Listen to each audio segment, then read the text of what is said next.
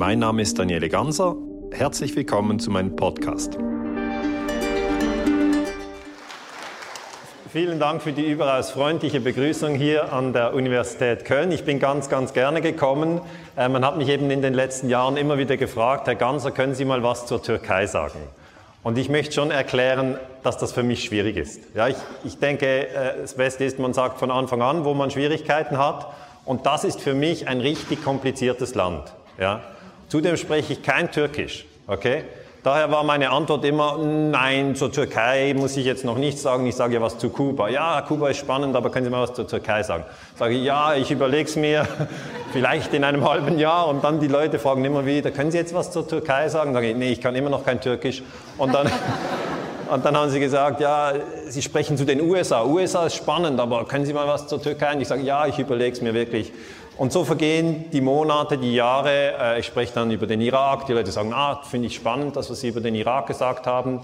Ähm, und, und über Syrien haben Sie auch gesprochen. Also warum sprechen Sie nicht zur Türkei?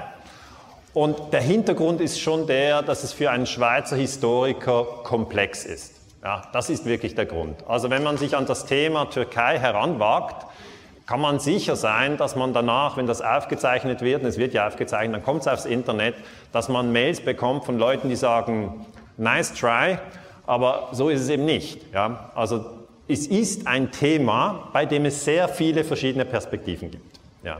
Ich habe ja zum Beispiel auch zum Serbienkrieg, Kosovo-Krieg 99 gesprochen, da habe ich viel in der Schweiz mit Albanern und mit Serben gesprochen, jetzt habe ich viel mit Türken, mit Kurden gesprochen, ich habe mit Syrien gesprochen und trotzdem bleibt am Schluss natürlich diese Situation, dass alles Sehen perspektivisches Sehen ist. Also mit dieser äh, wichtigen Einsicht möchte ich den Vortrag beginnen. Ich habe mir Mühe gegeben, das Thema Türkei ehrlich, objektiv zu bearbeiten, aber es ist klar, einige von Ihnen werden das anders sehen und auf dem Internet sowieso. Trotzdem ist das Thema Türkei sehr, sehr wichtig, weil ja im Moment, während wir hier sitzen, in Syrien ein Krieg tobt der tobt schon seit 2011 und unter den angreifenden Staaten sind die USA, sie wollen Assad stürzen, Saudi-Arabien, sie wollen Assad stürzen, Katar, sie wollen Assad stürzen, Frankreich, sie wollen Assad stürzen, England, sie wollen Assad stürzen, Deutschland hat auch noch Tornados im syrischen Luftraum, das ist übrigens illegal, und auch die Türkei ist bei den Angreifern. Ja. Äh, Erdogan will Assad stürzen, hat immer gedacht, das geht schneller, jetzt geht es nicht so schnell. Also die ganze Sache ist kompliziert, wir sprechen über einen laufenden Krieg. Und mit diesen Themen, wenn man da reinkommt, vielleicht auch als Laie reinkommt, kann man eine Sache lernen. Wir sollten immer den Begriff Menschheitsfamilie uns ganz vorne auf, aufs Bewusstsein legen, weil wenn wir gespalten werden in Sunniten und Schiiten oder wenn wir gespalten werden in, in Kurden und Türken oder wenn wir gespalten werden in Deutsche und Franzosen oder in Amerikaner und Japaner, dann beobachte ich eigentlich in der Friedensforschung, dass man uns genau an diesen Spaltlinien immer wieder in Kriege geführt hat.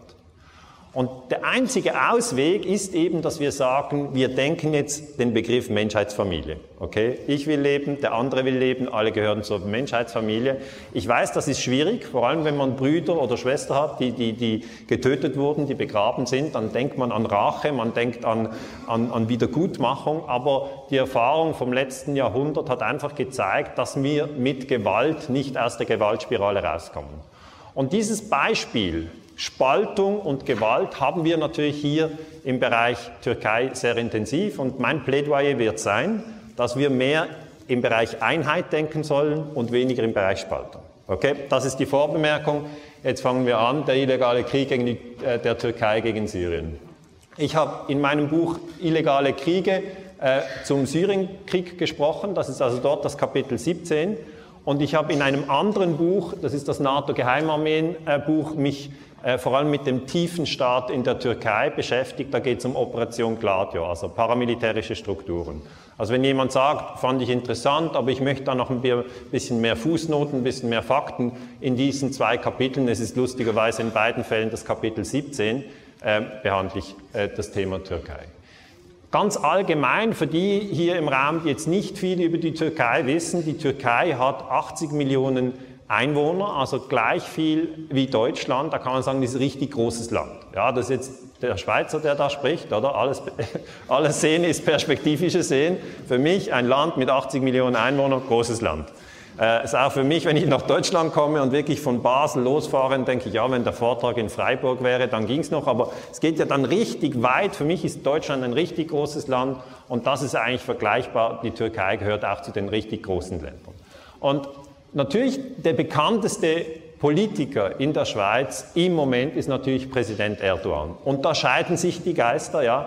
Die einen lieben ihn, die anderen hassen ihn. Ja, und ich kann das für sie nicht auflösen, sondern da muss halt jeder selber äh, seine Position finden. Aber es ist sicher falsch zu sagen, dass die ganze Türkei Erdogan ist. Ja. Das erkennen Sie schon aus dieser ganz einfachen Analyse. Wenn dort 80 Millionen Menschen wohnen, dann ist ja Erdogan nicht repräsentativ für 80 Millionen.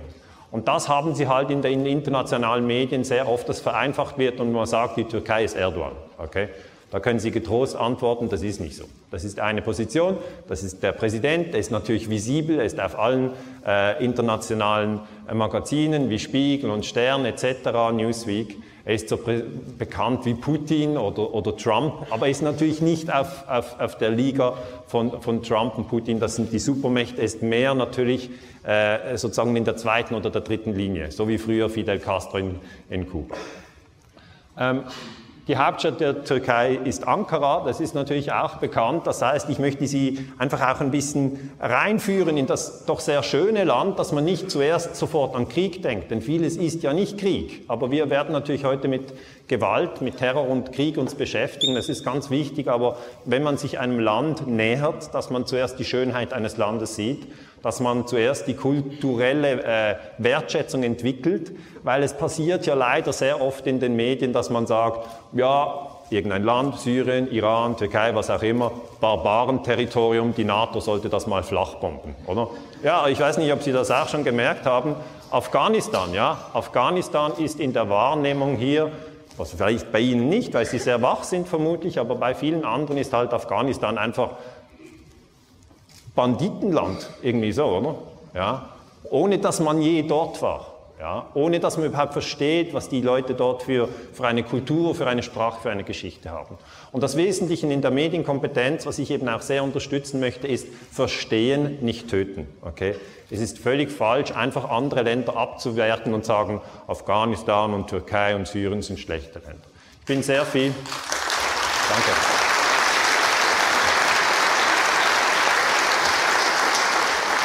Ich bin sehr viel gereist in meinem Leben. Ich bin jetzt 44 Jahre alt. Ich war, in, ich war in Nepal, ich war in Indien, ich war in den USA, ich war in Russland, ich war in der Dominikanischen Republik, ich bin in Algerien mit den Tuareg durch die Wüste gezogen, ich war auf Kuba, ich war in Thailand und nirgends, ich kann wirklich sagen, in keinem Land, wo ich war, habe ich Menschen getroffen, die man bombardieren müsste. Wirklich einfach nie. Ja, ja ich habe gesagt, ich war auch in den USA, also nirgends, oder? Da, da möchte ich schon ich bin wirklich fest davon überzeugt, dass man überhaupt kein Land bombardieren sollte. Weil die Leute sagen manchmal, Herr Ganser, Sie sind so kritisch gegenüber dem US-Imperium. Denken Sie denn auch, man müsste die USA bombardieren? Sage, nein, das wäre eine sehr schlechte Idee. Ja. Aber einfach grundsätzlich, wenn Sie viel in den verschiedenen Ländern reisen, dann werden Sie sehen, die Menschen wollen dort nicht bombardiert werden. Es sind einfache Tatsachen, aber es lohnt sich, das zu repetieren, weil in den internationalen Medien natürlich immer zuerst eine Art Hetzkampagne läuft. Zum Beispiel 99, bevor man Serbien bombardiert hat, ist über Monate lang eigentlich Serbien degradiert worden zum Barbarenland. Und dann war eigentlich das Bombardieren schon so fast wie humanitäre Hilfe. Ja. Also, Erdogan hat ein kleines Haus in Ankara. Das wollte, das wollte ich einfach noch anfügen. Ja, man kann die Menschen entlang von Ethnien, entlang von Nationen, entlang von Religionen oder entlang von Klassen trennen. Ja. Alle, die das 20. Jahrhundert studiert haben, wissen, der Klassenkampf äh, war eine dieser Ideen, dass also die Proletarier die Oberschicht ausrotten sollen und umbringen sollen, weil ja die Oberschicht die Unterschicht ausbeutet. Okay, das war eine dieser Geschichten. Da wissen wir auch heute, das hat überhaupt nirgendwo hingeführt. Ähm, also auch das ist ein, ein Irrtum, dieses Spalten in Klassen. und dass man dann sagt, weil der andere in einer anderen Klasse ist, muss ich ihn töten. Ja, das ist heute nicht mehr so in den Köpfen, aber wenn Sie, wenn Sie beobachten, was früher im Rahmen des Kommunismus passiert ist, war es genau diese Idee, spalten, je nach Einkommensklasse, und dann, je nach Funktion, ob jemand Unternehmer ist und in die Firma investiert oder ob er Arbeitnehmer ist.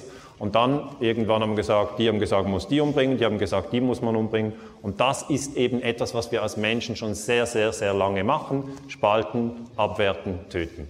Und da ist jetzt der Versuch der Friedensbewegung, darüber hinauszukommen, also auch wenn Erdogan ein tolles, großes Haus hat und das vermutlich übertrieben ist, weil jemand hat mir gesagt, er hat es in einem Naturschutzgebiet gebaut, was irgendwie auch nicht okay ist, ähm, dann ist es nicht ein Aufruf zum Klassenkampf. Okay.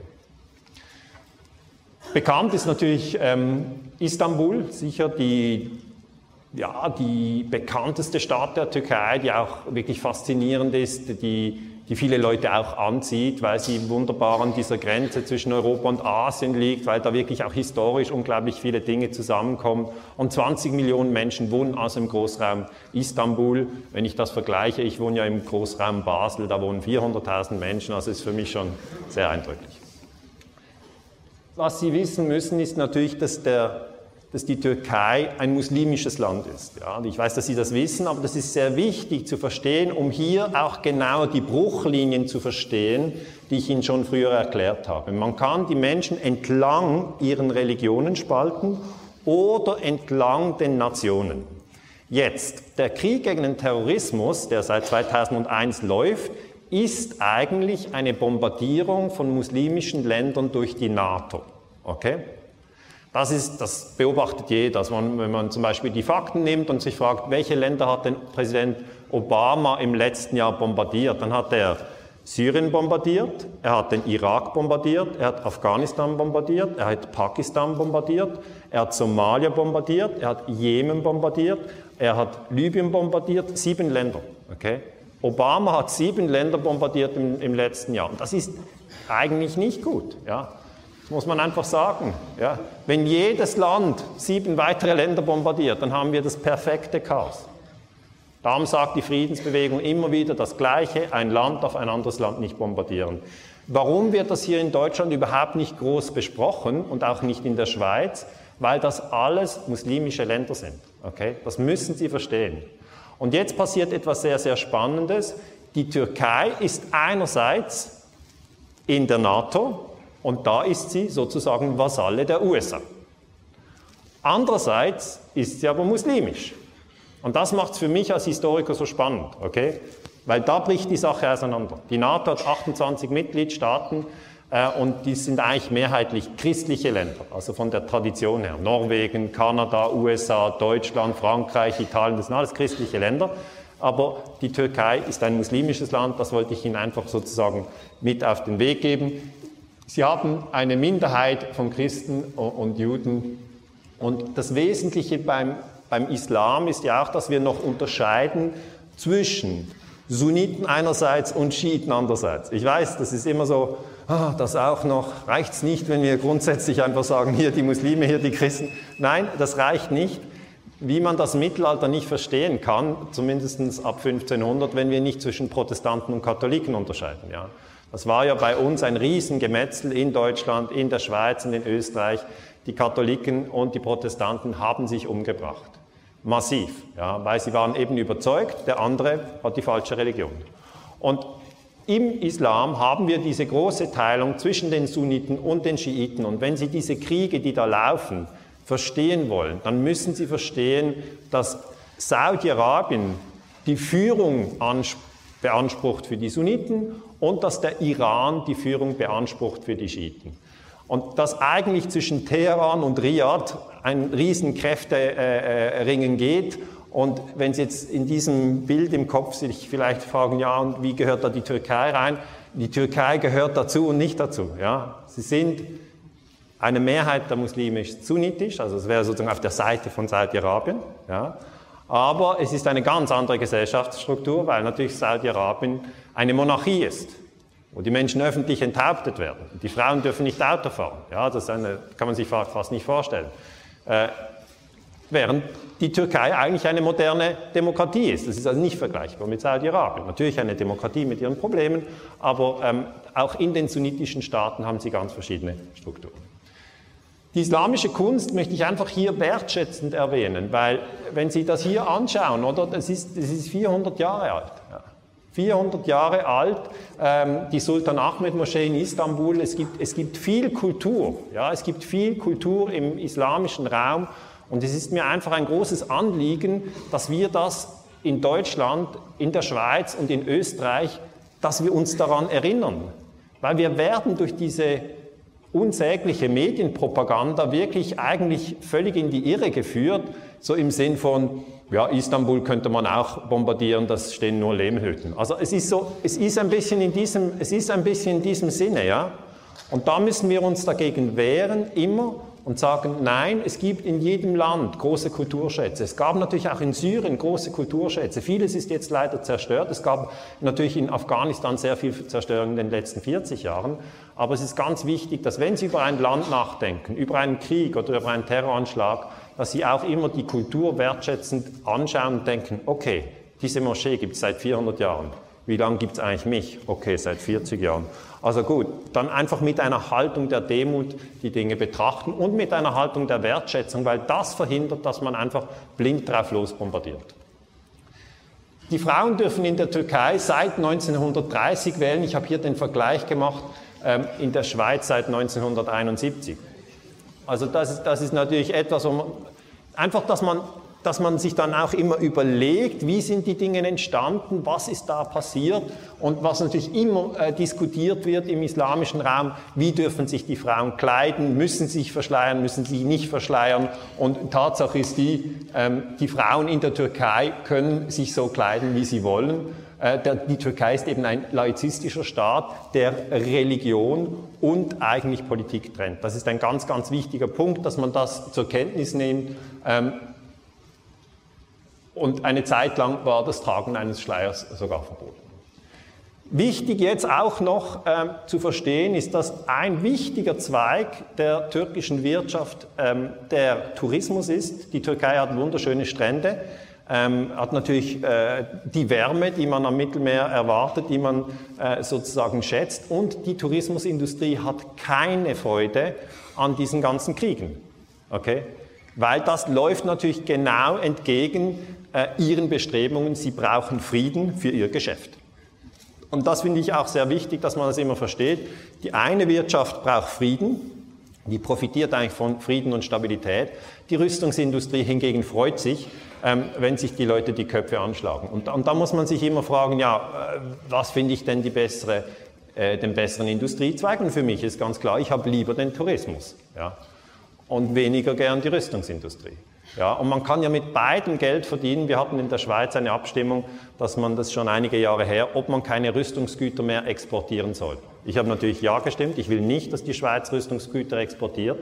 Und das wäre auch für Deutschland eine interessante Abstimmung, die Sie natürlich nicht bekommen. Aber einfach, äh, aber einfach ähm, wir haben diese Abstimmung in der Schweiz verloren. Und warum? Weil man gesagt hat, dann verlieren wir Arbeitsplätze. Okay? Also das muss man immer sehen, wenn ich über die Tourismusbranche spreche. Das sind einfach, finde ich, gute Arbeitsplätze, weil da kommen die Leute in Kontakt. Und wenn sie in einem Land schon einmal waren, sind sie danach weniger geneigt zu sagen, da wohnen nur Barbaren und das kann man bombardieren. Also das kann tatsächlich diesen Gedanken der, der Menschheitsfamilie, der mir persönlich ganz zentral ist. Ja. Der Gedanke der Menschheitsfamilie ist der Gedanke, der die Spaltung überwindet. Der wird unterstützt durch Reisen. Jetzt, was die Türkei sehr komplex macht. Ja, ich habe gesagt zu Beginn des Vortrags, es ist für mich schwierig, die Türkei auseinanderzusezieren. Es ist ein Vielvölkerstaat. Jetzt, was ist ein Volk? Ein Volk ist zuerst einmal eine Gruppe von Menschen. Und diese Gruppe definiert sich durch eine gemeinsame Geschichte, eine gemeinsame Sprache, eine gemeinsame Kultur. Ja? Und in der Türkei haben wir die Türken, sie sprechen Türkisch, dann haben wir Kurden, sie sprechen Kurmanchi und dann haben wir weitere äh, Volk, äh, Volksgruppen. Äh, und das macht es kompliziert. Okay, das macht es wirklich äh, kompliziert. Und da kommen, ich sage jetzt mal, ein Schweizer oder ein Deutscher, der die, die Thematik nicht so gut kennt, kann das oft nicht mehr auseinanderhalten. Und auch die Amerikaner, oder, die bewaffnen dann die Kurden und sagen, die Kurden sind Freiheitskämpfer und dann äh, sagen die Türken, ja, warum bewaffneten hier die Kurden? Das sind Terroristen. Und das sind eigentlich genau die gleichen Personen. Und an diesem Beispiel kann man sehr genau zeigen, das, was Nietzsche sagt, alles sehen ist perspektivische Sinn. Ja?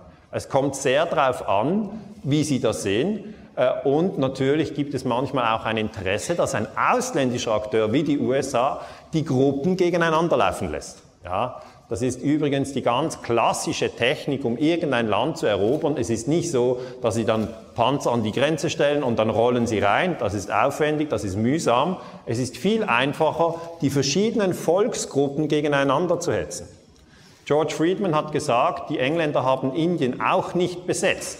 Ja, sondern sie haben zuerst studiert, welche Volksgruppen gibt es in Indien. Und da gibt es ganz verschiedene. Indien ist nicht einfach eine Sprache, ein Land, Ende, oder? Das ist auch Kasten kompliziert. Hoffentlich fragt niemand, was ich meinen Vortrag über Indien. sondern da haben die Engländer natürlich verstanden, wie kann man die verschiedenen Gruppen gegeneinander hetzen. Und das ist auch etwas, was George Friedman zum Beispiel sagt, wenn man Deutschland und Russland schwächen will, dann muss man die gegeneinander hetzen in einem Krieg. Okay? Das ist ganz explizit eine Strategie, die immer wieder verkündet wird. Und wenn man aus der Friedensforschung kommt, dann versteht man das und sagt, ah, okay, dann ist das zum Teil so, dass der eine den anderen richtig in, in den Konflikt hineinschiebt. Ja, so ist es. Dieser Konflikt zwischen den Kurden und zwischen den äh, Türken hat schon sehr, sehr viel Leid erzeugt, auf beiden Seiten. Okay, ich sage jetzt explizit auf beide Seiten. Es hat nicht eine Seite das Monopol auf Leiden. Beide Seiten haben viel gelitten und der Krieg ist schon sehr, sehr lange. Seit 1984 ist er am Laufen. Also die äh, PKK hier im Bild kämpft für einen eigenen Staat im Südosten der Türkei und im Konflikt zwischen der PKK und Ankara, das sind also die Soldaten der Regierung, die sind gegeneinander im Konflikt und es gab mehr als 40.000 Tote seit 1984. Das ist eine konservative Zahl. Man könnte gut auf 60.000 oder 80.000 Tote gehen. Und die Türkei, die EU und die USA stufen die PKK als Terrororganisation ein. Das ist aber wieder perspektivisches Sehen. Und man darf auch nicht sagen, die Kurden sind die PKK. Das ist falsch, oder? Das heißt, da kommen wir schon in die komplexeren Elemente rein der Türkei, aber es reicht, wenn Sie wissen, es gibt schon seit den 80er Jahren einen Konflikt in der Türkei, der natürlich das Land ja, sehr stresst. Ja, das stresst das ganze Land, es stresst die Familien, die dort wohnen, es stresst natürlich auch die Historiker, die die Geschichtsschreibung machen müssen. Man kann das vergleichen mit Deutschland in den 70er Jahren, als sie hier den Konflikt hatten mit der RAF. Ja, da war das Land auch im Stress. Ja, wie soll man das genau machen und wer hat Recht, wer hat Unrecht, wer, wer ist ein, ein legitimes Ziel, wer nicht. Hier noch das Bild. Ähm, die Kurden haben ja jetzt sozusagen das Problem, dass sie aufgeteilt sind, das sind äh, rot eingezeichnet die kurdischen Siedlungsgebiete. Es gibt Kurden in der Türkei, es gibt Kurden in Syrien, es gibt Kurden im Irak und im Irak haben sie eigentlich im Moment die größten Autonomiegebiete. Ja? Das heißt, seit dem Sturz von Saddam Hussein 2003 haben die Kurden im Irak nicht ihren eigenen Staat ausgerufen. Das kann man noch nicht sagen. Aber sie haben doch ein Gebiet, das sie kontrollieren. Es ist aber jetzt nicht so, dass wenn die Kurden hier im Irak mit den Kurden in Syrien zusammen sind, dass, dass das sofort äh, sozusagen zusammengeht. Okay? Sondern die, die syrischen Kurden sind im Irak auch als Flüchtlinge dort und äh, was mit ihnen passiert, ist im Moment unklar. Und die Amerikaner kennen diese Spaltung ja, und sie bewaffnen im Moment hier an der Grenze die syrischen Kurden, weil sie sagen, mit der Hilfe von diesen syrischen Kurden können wir Erdogan stürzen.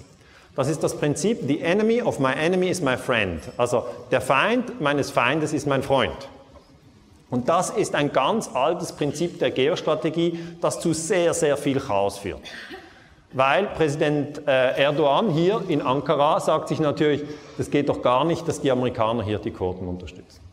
Das sind die aktuellen Spaltungen und eine Spaltung ist jetzt zwischen äh, Kurden und Türken. Die Frage ist dann, wie kann man diese Spaltung überwinden? Nur mit dem Gedanken der Menschheitsfamilie.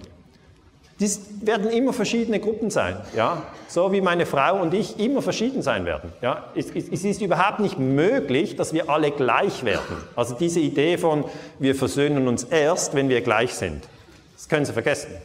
Wir sind alle völlig unterschiedlich. Wir sind hier, ich glaube, 600 Menschen im Raum. Es ist ausverkauft. Sind 600? Ja, 600 war es. Ja. Und alle 600 sind verschieden. Ja.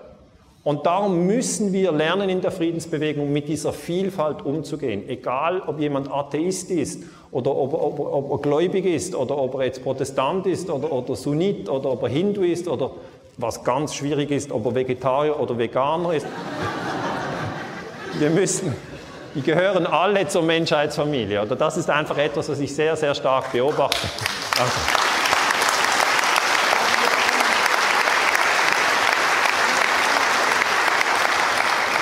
Das heißt, ich werde Ihnen im Vortrag jetzt eigentlich immer wieder Beispiele zeigen für Spaltung, ja, an welchen Linien gespalten wird. Und ich werde Ihnen sagen, die Antwort auf Spaltung ist Menschheitsfamilie. Okay. Das ist eigentlich immer die Antwort. Es gibt keine andere. Und ich habe ein relativ dichtes Programm. Sie werden es nicht glauben, das waren nur die einleitenden Worte. Aber ich habe, aber ich habe gedacht, wenn Sie schon hier sind, wenn Sie schon hier sind, ähm, schaffen wir das schon. Also es sind eigentlich 14, 14 äh, Kapitel und natürlich ist vielleicht ein bisschen viel für Sie, aber Sie können es ja dann auf YouTube nochmal anschauen, wenn Sie gewisse Dinge nicht mehr so ganz im Kopf haben. Wir machen auch keine Pause, wir ziehen es einfach durch.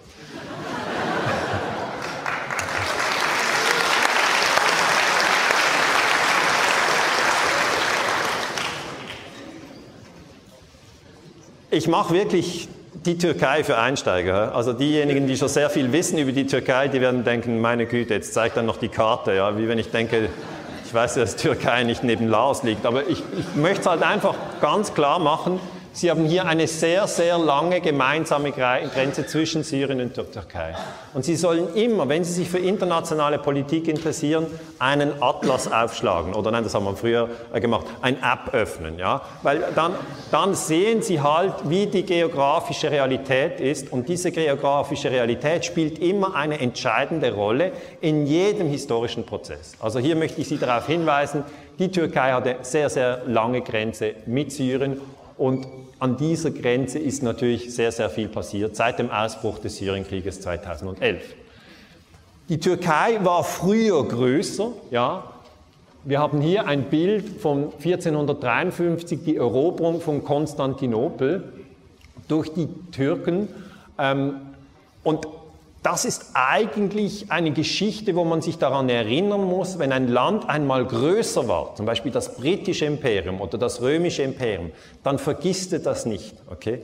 Das bleibt in der Kultur erhalten und es gibt immer eine Gruppe Menschen, nicht alle, aber eine Gruppe, die denken, ha, wäre schön, wenn wir wieder mal so groß wären. Es ist so. Okay? Das ist also das Osmanische Reich ja, wo sie eigentlich in der größten Ausdehnung hat das Osmanische Reich um 1700 die Türkei umfasst und dann die heutigen Länder Syrien, Griechenland, Bulgarien, Rumänien, Serbien, Zypern, Libyen, Israel, Ägypten äh, und, und äh, den Irak. Das heißt, es war mal sehr groß und da muss man sich einfach daran erinnern. Aber ich möchte ganz klar sagen, es kann nicht funktionieren, wenn jede Nation sagt, ich möchte wieder so groß sein wie wir waren zur größten imperialen Ausdehnung. Okay? Wenn das die Franzosen wollen und die Engländer und die Holländer und die Spanier und wenn das alle gleichzeitig wollen, dann geht es nicht auf. Okay. Ähm, hier natürlich äh, in der europäischen Geschichte oft gelehrt, äh, die Türken vor Wien äh, 1683, wenn Sie es auf der Karte anschauen, das Osmanische Reich hat dann eben sozusagen äh, den äh, Wien nicht erobert. Okay, das blieb außerhalb vom Osmanischen Reich. Das ist etwas, was wir als Historiker natürlich viel unterrichten, aber ich mache hier keinen Kurs über das Osmanische Reich. Keine Angst, da gehen wir relativ zügig durch. Jetzt das Gewaltverbot der UNO. Ein Sprung nach vorne. Nachdem wir während 2000 Jahren und mehr blutige Konflikte gehabt haben auf der Weltkugel, hat man sich nach dem Zweiten Weltkrieg zusammengerauft und die UNO gegründet. Ja. Die UNO ist die größte internationale Organisation und sie befindet, hat ihren Hauptsitz in New York, in der Schweiz, in Genf ist die Zweitniederlassung und die UNO hat das Prinzip des Gewaltverbots in der Charta festgeschrieben. Dieses Prinzip heißt, alle Mitglieder unterlassen in ihren internationalen Beziehungen jede Anwendung von Gewalt. Sie werden jetzt natürlich denken, ja meine Güte, hat das niemand gelesen oder was ist hier, was hier passiert? Ja? Und tatsächlich, dieses Gewaltverbot ist leider sehr oft missachtet worden. Bis heute. Aber wir haben es auch erst 70 Jahre. Für mich als Historiker ist das eine relativ kurze Zeit. Okay? Sie müssen wissen, in den letzten 2000 Jahren hatten wir nie ein Gewaltverbot. Überhaupt nie. Und das ist jetzt ein zivilisatorischer Fortschritt, dass wir jetzt das Gewaltverbot haben. Leider wird es nicht beachtet. Aber es ist besser, das zu haben, als es gar nicht zu haben. Ein Vergleich. In Deutschland ist es verboten, auf der Straße jemanden zu erschießen. Okay? Das ist Mord. Auch hier ist das Gewaltverbot real in den Gesetzen, aber es wird nicht immer beachtet. Aber man kann ja jetzt nicht sagen, weil es hin und wieder einen Mord gibt, schmeißen wir das Gesetz ins Wasser und sagen, bringt es ja nicht. Alle halten, nicht alle halten sich dran, weil die meisten halten sich daran. Es ist auch in der internationalen Politik so, dass viele Länder sich an das Gewaltverbot halten. Aber wenn Sie in irgendeiner Diskussion sind und sich fragen, wie können wir friedlicher durchs 21. Jahrhundert kommen, dann ist eine Hauptaussage Gewaltverbot der UNO. Okay? Das heißt, Trump darf nicht Syrien bombardieren, was er gemacht hat. Umgekehrt, Assad dürfte auch nicht die USA bombardieren, was er nicht gemacht hat. Aber einfach, das sind die Zusammenhänge, die das Gewaltverbot festlegt. Das ist 1945 festgeschrieben worden, nachdem man 60 Millionen Tote, nochmal, 60 Millionen Tote aufeinander gehäuft hat im Zweiten Weltkrieg. Also die Leute, die das Gewaltverbot verfasst haben, wussten sehr wohl, von was sie sprechen. Wenn man sich jetzt fragt, alle Mitglieder, was heißt alle Mitglieder? Ja, alle UNO-Mitglieder. Muss man schauen, wer ist denn Mitglied? Alle blauen Länder sind Mitglied. Okay? Die Türkei ist Mitglied, Syrien ist Mitglied in der UNO, Deutschland ist Mitglied, Österreich ist Mitglied, Schweiz ist Mitglied. Das heißt, Sie können grob sagen, alle Länder sind Mitglied in der UNO. 193 Länder. Es gibt noch ein paar umstrittene Gebiete natürlich, wie, Kosovo oder Vatikan etc. Die sind jetzt nicht UNO-Vollmitglied, aber einfach grob gesagt, die blaue Karte, ja, das ist die UNO-Karte. Und die Friedensbewegung, und zu der zähle ich sie jetzt einfach alle, die muss versuchen, ja, immer wieder an das Gewaltverbot zu erinnern. Ja. Die Friedensbewegung ist übrigens kein Club, wo man Mitglied wird und dann 100 Euro einbezahlt und dann ein T-Shirt bekommt, sondern es ist eine Haltung im Geist. Ja. Es ist eine Haltung im Geist, dass man sagt, wir möchten nicht mehr Gewalt im 21. Jahrhundert, sondern weniger. Das ist die Friedensbewegung. Und jetzt haben Sie aber in der UNO bei diesen 193 Ländern, haben Sie fünf, die sind mächtiger und das ist die USA, Russland, China, Frankreich und Großbritannien. Hier, das ist Frankreich noch Hollande, der französische Präsident, müsste jetzt natürlich ein Bild von Macron sein. Haben Sie sicher mitbekommen, äh, die haben die Regierung ausgewechselt. Jetzt, diese fünf Staaten sind Vetomächte im UNO-Sicherheitsrat. Okay? Wenn die ein anderes Land bombardieren, werden sie nicht bestraft, weil sie dann immer ein Veto einlegen können. Ich weiß, das ist äh, komisch, aber so ist es. Ja. Das ist so, wie wenn Sie bei Real Madrid sind und Sie haben zum Beispiel ein Spiel gegen äh, Juventus und dann sind Sie der Captain und Sie dürfen grätschen, wo Sie wollen. Sie haben dann einfach immer eine Löschkarte. Ja? Wenn der Schiedsrichter Ihnen die rote Karte zeigt, ziehen Sie Ihre Löschkarte. Okay? Sie fassen den Ball an im Strafraum, legen ihn auf den Fuß und machen ein Tor. Schiedsrichter sagt Handspiel, Sie ziehen die Löschkarte. So funktioniert der UNO-Sicherheitsrat. Es ist so. Wir haben ein massives, gestörtes Gleichgewicht. Fünf Länder sind im Sicherheitsrat. Wenn die USA hier und Großbritannien hier den Irak bombardieren im 2003, werden sie nicht verurteilt. Warum nicht? Sie sind Vetomacht. Okay? Wenn Saddam Hussein in Kuwait einmarschiert 1990, dann wird er verurteilt vom UNO-Sicherheitsrat. Kann er sich wehren? Nein, er hat diese Löschkarte nicht. Er ist nicht ständiges Mitglied im Sicherheitsrat. So viel zur UNO. Die UNO ist nicht perfekt, ja, aber wir haben nichts Besseres. Muss man auch sagen. Ja. Gewisse Leute haben mir gesagt, ja, das ist ja so korrupt, das kann man abschaffen. Da sage ich immer, ah, ah, Vorsicht. Man soll die Dinge nicht einfach wegwerfen, wenn man gar nichts Besseres hat sondern man soll natürlich darüber nachdenken, warum das so ungerecht ist. Es ist ja eigentlich eine, eine Zweiklassengesellschaft. Deutschland, die Türkei, Österreich, Schweiz, die sind in der Unterschicht. Und diese fünf Vetomächte sind in der Oberschicht. Also fünf in der Oberschicht, äh, 188 Länder in der Unterschicht. Das ist die reale Situation global strategisch. Jetzt, die Türkei ist 1952 der NATO beigetreten. Jetzt die NATO bezeichnet sich selber als Verteidigungsbündnis. Das ist irreführend, ja, weil die NATO sehr, sehr viele Länder bombardiert hat, oft ohne Mandat der UNO. Okay? Hier der NATO-Generalsekretär, ähm, der hier gerade in der Türkei ist, und dann versucht man natürlich, die, die Gemeinsamkeiten zu betonen. Aber dieses Verhältnis ist in der Krise. Okay? Das Verhältnis Türkei zur NATO ist massiv in der Krise, weil die NATO in den letzten Jahren sich gewandelt hat von einem Verteidigungsbündnis in ein Angriffsbündnis und weil fast ausschließlich muslimische Länder bombardiert werden. Serbien ist eine Ausnahme, Serbien ist orthodox christlich, wurde 1999 von der NATO bombardiert. Damals hat man äh, die, die Albaner unterstützt, das sind Muslime, und äh, die hat man eigentlich aufgebaut, das ist der, der Serbienkrieg 99, da werden wir jetzt nicht vertiefen, aber ich möchte eigentlich nur sagen, die NATO-Staaten haben muslimische Länder bombardiert, die Türkei ist ein muslimisches Land und NATO-Mitglied Sie führen schon, dass da eine gewisse Spannung natürlich im Land einfach da ist. Jetzt, die Türkei, gerade im Kalten Krieg, war hier ein sehr vorgeschobener Hochposten. Ja, hier, das war der Kalte Krieg, da war hier der Warschauer Pakt. Das war alles rot. Das heißt, als ich in die Schule ging, äh, mussten wir Kasachstan, Turkmenistan, Tadschikistan etc. nicht auswendig lernen, weil das war einfach alles rot. Das war sozusagen rote Zone und das ist auch nicht ein Zufall, hä, dass das rot war. NATO war immer blau, Warschauer Pakt war immer rot. Wenn man das umdreht, haben wir das Gefühl, ah, okay, jetzt sieht die NATO aggressiv aus. Ja, Sie müssen wissen, eine Farbe hat eine Wirkung. Das, das wissen die Frauen, wenn sie sich kleiden. Ja? Die Männer, ja, ich sage jetzt, ich trage immer blau. Also, aber ich sage einfach, Farben haben eine Wirkung. Ja?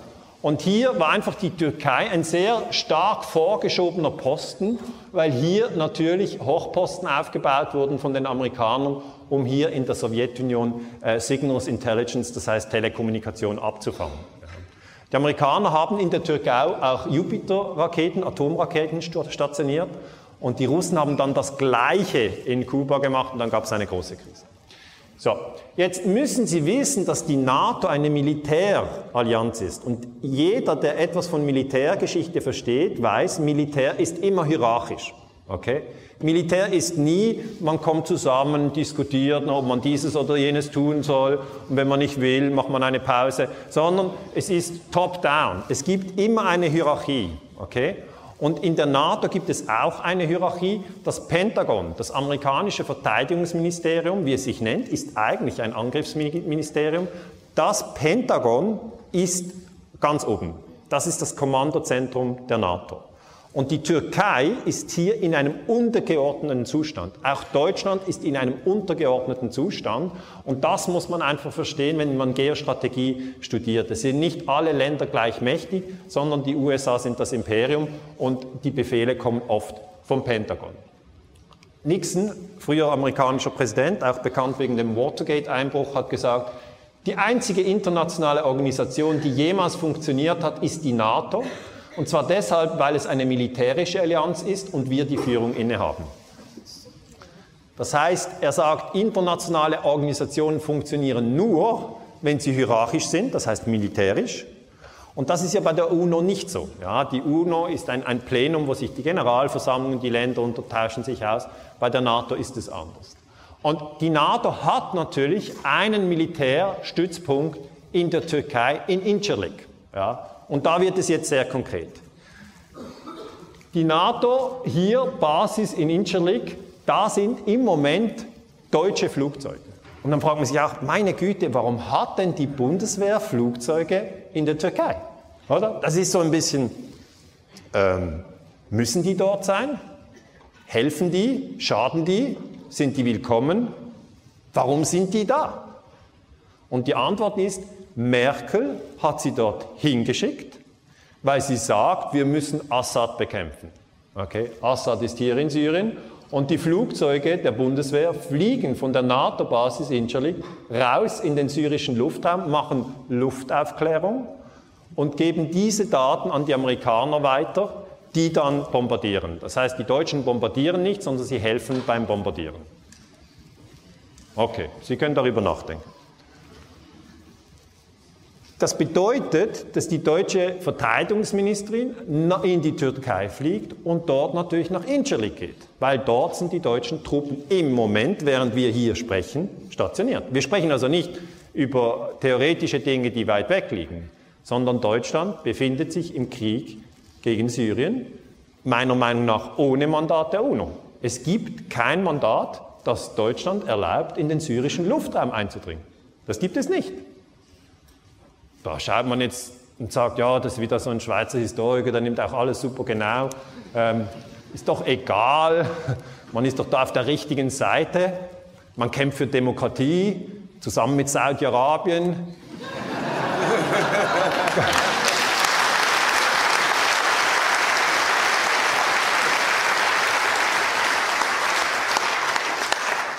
Die Deutschen sind auf dieser Basis nur zu Gast. Ja? Im Hintergrund hier der türkische General heißt Bekir Ercan. Er ist hier der, der, der höchste General. Immer wenn Sie natürlich einen Militärstützpunkt haben, ich habe es Ihnen gesagt, Militär können Sie immer fragen, wer ist der Chef. Das ist übersichtlich. Wenn Sie in eine Familie reingehen und fragen, wer ist der Chef, gibt es immer verschiedene Antworten. Aber beim Militär ist es äh, mit den militärischen Graden klar. Und Erdogan sagt, hier, dieser General war beteiligt am Putschversuch gegen die Regierung. Okay? Also, wir kommen noch auf diesen Mann zurück, er wurde dann später festgenommen, aber ich möchte Ihnen einfach zeigen, diese Ecke, ja, Incirlik, ist nicht so etwas wie, wie eine Kinderkrippe, okay? sondern da, da wird Krieg geführt.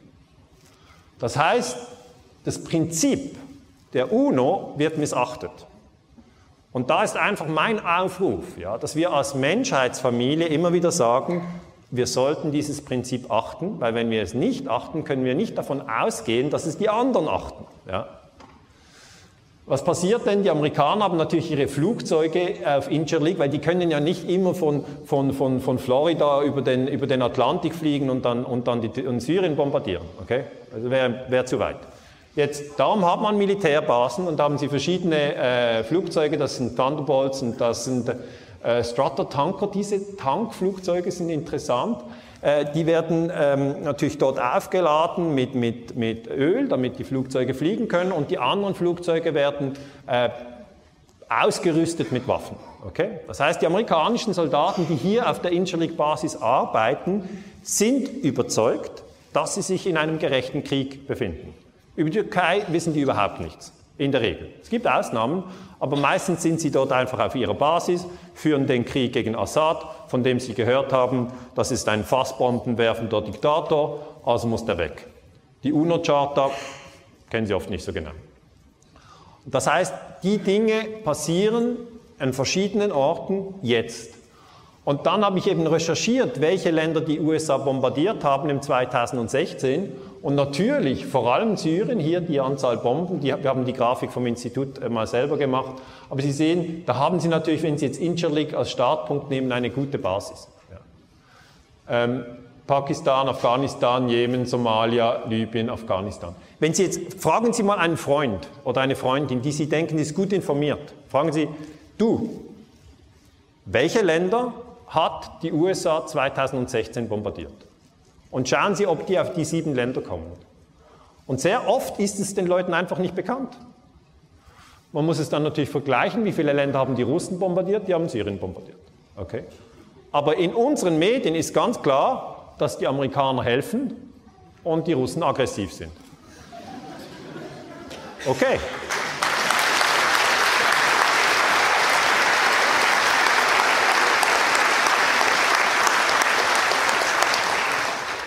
Das bedeutet, wir müssen in der Schweiz, in Österreich und in Deutschland oft davon ausgehen, dass unsere Medien, die wir konsumieren, die Mainstream-Medien, Süddeutsche Zeitung, Spiegel, FAZ, ZDF, ARD, dass die grundsätzlich das Imperium USA verteidigen und niemals so eine Karte auf der Titelseite von der Süddeutschen Zeitung zu finden ist. Finden Sie einfach nicht.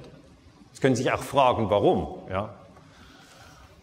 Jetzt was wir als Historiker noch machen, wir schauen natürlich, nehmen Fotos von Incirlik, wir gehen nicht jetzt dorthin, sondern da gibt es natürlich Fotos und schauen, okay, okay, das sind Stratorbomber, was machen die? Die haben hinten so ein Teil, vielleicht haben Sie es gesehen, das ist ein Tankstutzen und mit dem kann man dann die, die anderen Flugzeuge betanken. Und so können die den bombardieren.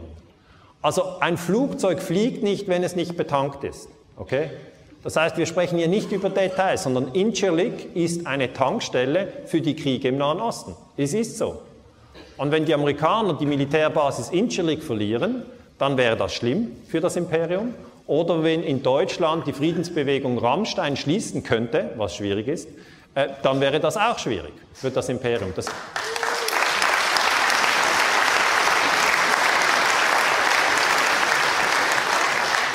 Geostrategische Analysen funktionieren es immer so, dass man sich fragt, okay, wer hat hier einen Militärstützpunkt, wo sind hier die Pipelines etc. Das kann ich immer empfehlen und gerade wenn man hier über die Türkei nachdenkt, muss man unbedingt über Incirlik nachdenken. Jetzt gab es ja einen Putsch in, in, in der äh, Türkei 1980. Das ist jetzt schon lange her. Aber bei diesem Putsch waren die Amerikaner involviert. Und ich wollte einfach auf diese Thematik eingehen, obwohl sie sehr kompliziert ist, obwohl sie sehr verwirrend ist. Ja. Hier ist das Stichwort tiefer Staat. Einfach um so ein bisschen Ihr Wissen abzurufen. Wem ist dieses Stichwort tiefer Staat völlig klar? Kurz ein Handzeichen. Okay, wer hat das noch nie gehört, tiefer Staat? Okay, das ist die Mehrheit. Dann werde ich das ein bisschen erklären. Man spricht auch vom paralleller Staat. Normalerweise haben Sie als Bürger das Gefühl, Sie sind der Souverän, Sie wählen einen Abgeordneten, der vertritt Sie und der Abgeordnete sitzt im Parlament und überwacht die Exekutive, die nach den Gesetzen der Politik handelt. Das Problem ist aber, dass diese demokratischen Strukturen zum Teil unterwandert werden mit sogenannter verdeckter Kriegsführung. Es gibt verschiedene Forscher, die zu diesem Thema arbeiten, aber der tiefe Staat hat zum Beispiel einfach als konkretes Beispiel ähm, versucht, in der Türkei Mitglieder ähm, vom Geheimdienst zu rekrutieren. Also die Amerikaner haben versucht, die Türkei dadurch zu kontrollieren, dass der amerikanische Geheimdienst CIA den türkischen Geheimdienst MIT, der heißt MIT, nicht wie das Massachusetts Institute for Technology, MIT, aber das ist nicht das gleiche. Das eine ist das MIT in Boston, das ist eine Uni, und das andere ist der türkische Geheimdienst, MIT. Okay? Und hier haben Sie einen Mitarbeiter, der ähm, stellvertretende Direktor des MIT, der hat gesagt, in den 70er Jahren, die CIA hat eine Gruppe von mindestens 20 Personen, die mit dem MIT zusammenarbeiten und die innerhalb des MIT MIT zu den höchsten Rängen zählen. Ein großer Teil unseres Personals, also er ist Türke, er ist Mitglied des türkischen Geheimdienstes, wurde von der CIA im Ausland ausgebildet. Auch das Hauptquartier von MIT wurde von der CIA errichtet. Das heißt, das amerikanische Imperium hat den Türken immer misstraut. Okay? Und um die Türkei in der NATO sozusagen am Band zu führen, wie ein Hund an der Leine, hat man im türkischen Geheimdienst Spitzenoffiziere durch die CIA trainieren lassen. Verstehen Sie, was ich meine? Ja? So kann man ein Land kontrollieren, man untergräbt natürlich die Souveränität im Zielland, müssen sie natürlich, weil sonst machen die, was die wollen. Äh, und dann, wenn sie die Leute in den entsprechenden Stellen kontrollieren, können sie eine Regierung stürzen, indem sie ihre Leute im Geheimdienst aktivieren. Das Gleiche kann man im Militär machen. Jeder Staat ja, hat eine Sicherheitsstruktur und das der Geheimdienst und, und, und das Militär sind einfach die mächtigsten Faktoren. Und diese zwei Faktoren, wenn man die kontrolliert, kann man eine demokratische Struktur beeinflussen. Jetzt 1980 kam es zu diesem Putsch in Ankara. Ankara, wie gesagt, die Hauptstadt der Türkei. Dieser Putsch ist schon lange wieder vergessen. Ich habe den eben in meinem Buch NATO-Geheimarmee in Europa angeschaut, weil die NATO-Geheimarmeen waren eben eine Parallelstruktur. Das war meine Doktorarbeit, die eben in der Türkei existiert haben, die auch in Deutschland existiert haben, auch in der Schweiz, in Frankreich, in Spanien, in Norwegen. Das sind Parallelstrukturen, von denen die Politiker überhaupt nichts wussten. Aber die Schweizer P26, das war unsere Geheimarmee, die war dem Parlament unbekannt. Und das ist eigentlich nicht erlaubt. Ja. Auch in Deutschland wusste niemand, dass es eine Parallelstruktur gibt, äh, Stay-Behind-Strukturen, Gladio-Strukturen. Man hat das nicht untersucht. Man hat auch gesagt, ja, da wollen wir jetzt nicht äh, an die große Glocke hängen. Dieser General hat danach 1980 in der Türkei die Macht ergriffen, äh, General Kenan Evren, und er kommt durch den Putsch an die Macht. Und er regiert dann die ganzen 80er Jahre durch. Äh, und das Interessante ist, zuvor kontrolliert er die Konterguerilla und die Konterguerilla ist die türkische Gladio. Das ist also eine Spezialabteilung innerhalb vom Militär, die fähig ist, ja, Unruhen zu erzeugen. Das ist der tiefe Staat. Und die Strategie der Spannung wurde eingesetzt, um die Türkei in diesen Putsch hereinzuführen. Ich möchte Ihnen das erklären. Man kann eine Gesellschaft aus einem ruhigen, entspannten Zustand in einen gestressten Zustand führen, indem man Gewalt hineingibt. Ja? In diesem Fall hat man Terror und Massaker ausgeführt. Wer genau dahinter ist, immer schwer herauszufinden. Und dann interveniert die Armee, um die Sicherheit wiederherzustellen. Sehen Sie den Trick? Also zuerst ähm, zünden Sie das Feuer beim Nachbar an, oder? Sie zünden die Wand an. Also, das ist jetzt kein Tipp, machen Sie das nicht, aber und danach sagen sie, ja, ich bin von der Feuerwehr, ich helfe Ihnen, ich übernehme gleich das Haus. Und das ist natürlich, oder? Sie schaffen das Problem und präsentieren sich als Lösung. Das ist tiefer Start. Und das ist Strategie der Spannung. Man erzeugt die Spannung selber, um in den Leuten auch eine Akzeptanz zu erzeugen, dass jetzt was gehen muss. Okay? Ich sage nicht, alles, was passiert, ist tiefer Staat, aber einiges, was passiert, ist tiefer Staat. Und das macht es für die Historiker unglaublich schwierig, herauszufinden, wer denn die Fäden sind. Die Massaker waren eine Provokation des MIT. Also hier sagt man, dass der türkische Geheimdienst die türkische Bevölkerung angegriffen hat und Massaker ausgeübt hat. Sagen die Leute, nein, das kann man nicht vorstellen. Das ist jetzt abgefahren. Der Geheimdienst, der wird doch bezahlt, um das Volk zu beschützen. Dann sage ich, ja, das ist schwierig, eigentlich ist das die Idee, aber es kann, es kam auch in Italien zu Fehlfunktionen, wo der Geheimdienst in Terroranschläge verwickelt ist, um die Bevölkerung zu schockieren. Ich weiß, das ist für viele eine völlig abgefahrene Welt, aber das ist einfach die Welt der verdeckten Kriegsführung. Äh, Sie können es auch ablehnen und sagen, glaube ich nicht, gibt es nicht. Oder Sie können es untersuchen, aber untersuchen Sie es nicht zu lange. Es zieht Sie so ein bisschen runter. Und, und dann gehen sie besser wieder in die Natur und entspannen sich. Aber einfach, dass Sie es mal kurz gehört haben, mit den Provokationen des MIT und der CIA wurde den Boden für den Putsch vom 12. September erklärt.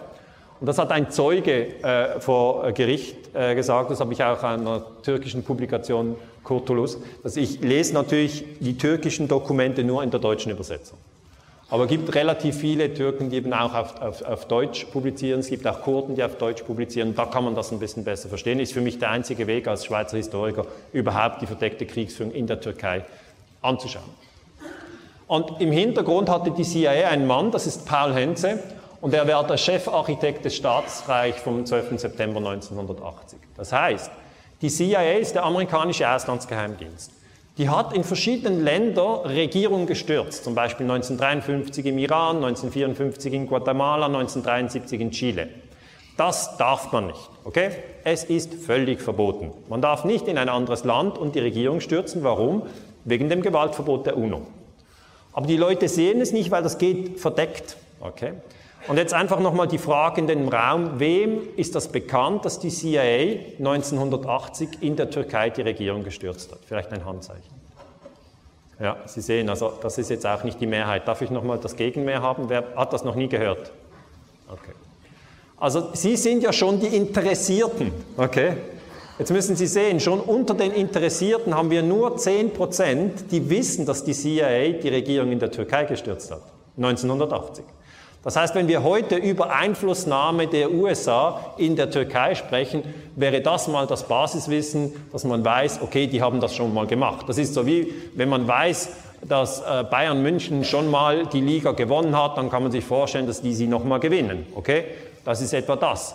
Und diejenigen, die wissen, und in der Türkei wissen es natürlich tendenziell viele Menschen, das schon interveniert wurde, die können sich eher vorstellen, dass in diesem Putsch, den wir kürzlich gesehen haben, der gescheitert ist, wiederum versucht wurde, von außen zu intervenieren. Ähm, deine Leute haben gerade einen Putsch gemacht, sagte Carter, das war der amerikanische Präsident 1980, zu Paul Henze, das war eben der CIA-Chef in Istanbul. Oh, oh, Istanbul oder Ankara, ich weiß jetzt nicht, wo die CIA die Basis in der Türkei hat. Ähm, aber der ist gerade kurz vor dem Sturz, ah Herr, von Ankara äh, verlassen. Also die CIA hat in jedem Land, in der Hauptstadt, ein Büro, das ist in der amerikanischen Botschaft drin und der CIA-Mitarbeiter ist da nicht angeschrieben mit Experte für Putsch, sondern der ist dann, ja, der ist verdeckt, oder? Attaché für ähm, kulturelle Angelegenheiten oder so. Und, und der Mann, der Paul Henze, ist natürlich aus Ankara ausgeflogen und dann hat Carter ihm gesagt, hey, deine Leute haben gerade einen Putsch gemacht. Und Henze hat zu CIA-Kollegen in Washington dann triumphierend gesagt, unsere Jungs haben das gemacht, our boys have done it. Und das ist eigentlich etwas, was, ähm, was zumindest die, die Leute in Erinnerung haben, die in der Türkei sich mit der Politik schon lange beschäftigen. Ähm, ich habe es Ihnen schon gesagt, das widerspricht dem UNO-Gewaltverbot. Okay. Es ist zu verstehen aus dem Kontext der NATO, dass die Amerikaner gesagt haben, wir müssen jetzt einen General in der Türkei in die Macht bringen, um das Land zu stabilisieren, damit es schön innerhalb von diesen NATO-Planken läuft. Okay, sehen Sie das? Und Präsident Carter trägt politisch die Verantwortung für, für diesen Putsch. Das müssen Sie sehen. Ähm, er war nämlich bis zum 20. Januar 1980 Präsident und erklärte später in seinen, in seinen Memoiren, die Türkei befand sich vor der Bewegung, und er nennt es jetzt einfach Bewegung. Und das ist natürlich, mit den Worten kann man alles verdrehen. Ja? Es war ein Putsch, es war keine Bewegung. Okay? War vor der Bewegung vom 12. September, SIK heißt einfach Abkürzung, genau so hat er es gesagt, hinsichtlich ihrer Verteidigung in einer kritischen Situation. Das heißt einfach, innerhalb der NATO hat man der Türkei nicht mehr getraut. Und dann haben wir gesagt, nach der Intervention in Afghanistan 79 und dem Sturz der iranischen Monarchie 79 war die Stabilisierung in der Türkei eine Erleichterung für uns. Also aus amerikanischer Sicht war das eine Erleichterung und es war eine Bewegung und aus türkischer Sicht war es ein Putsch. Gut. Das heißt, es gibt auch diese Spaltung, ich habe Ihnen schon auf die Spaltung Türken-Kurden hingewiesen, in der Türkei finden Sie auch die Spaltung zwischen tiefer Staat oder paralleler Staat und demokratischer Staat. Einfach, dass sie diese Dinge auseinanderhalten können. Der demokratisch kontrollierte Staat funktioniert so, dass ein Regierungswechsel nur mit Stimmabgabe und fairen Wahlen funktioniert.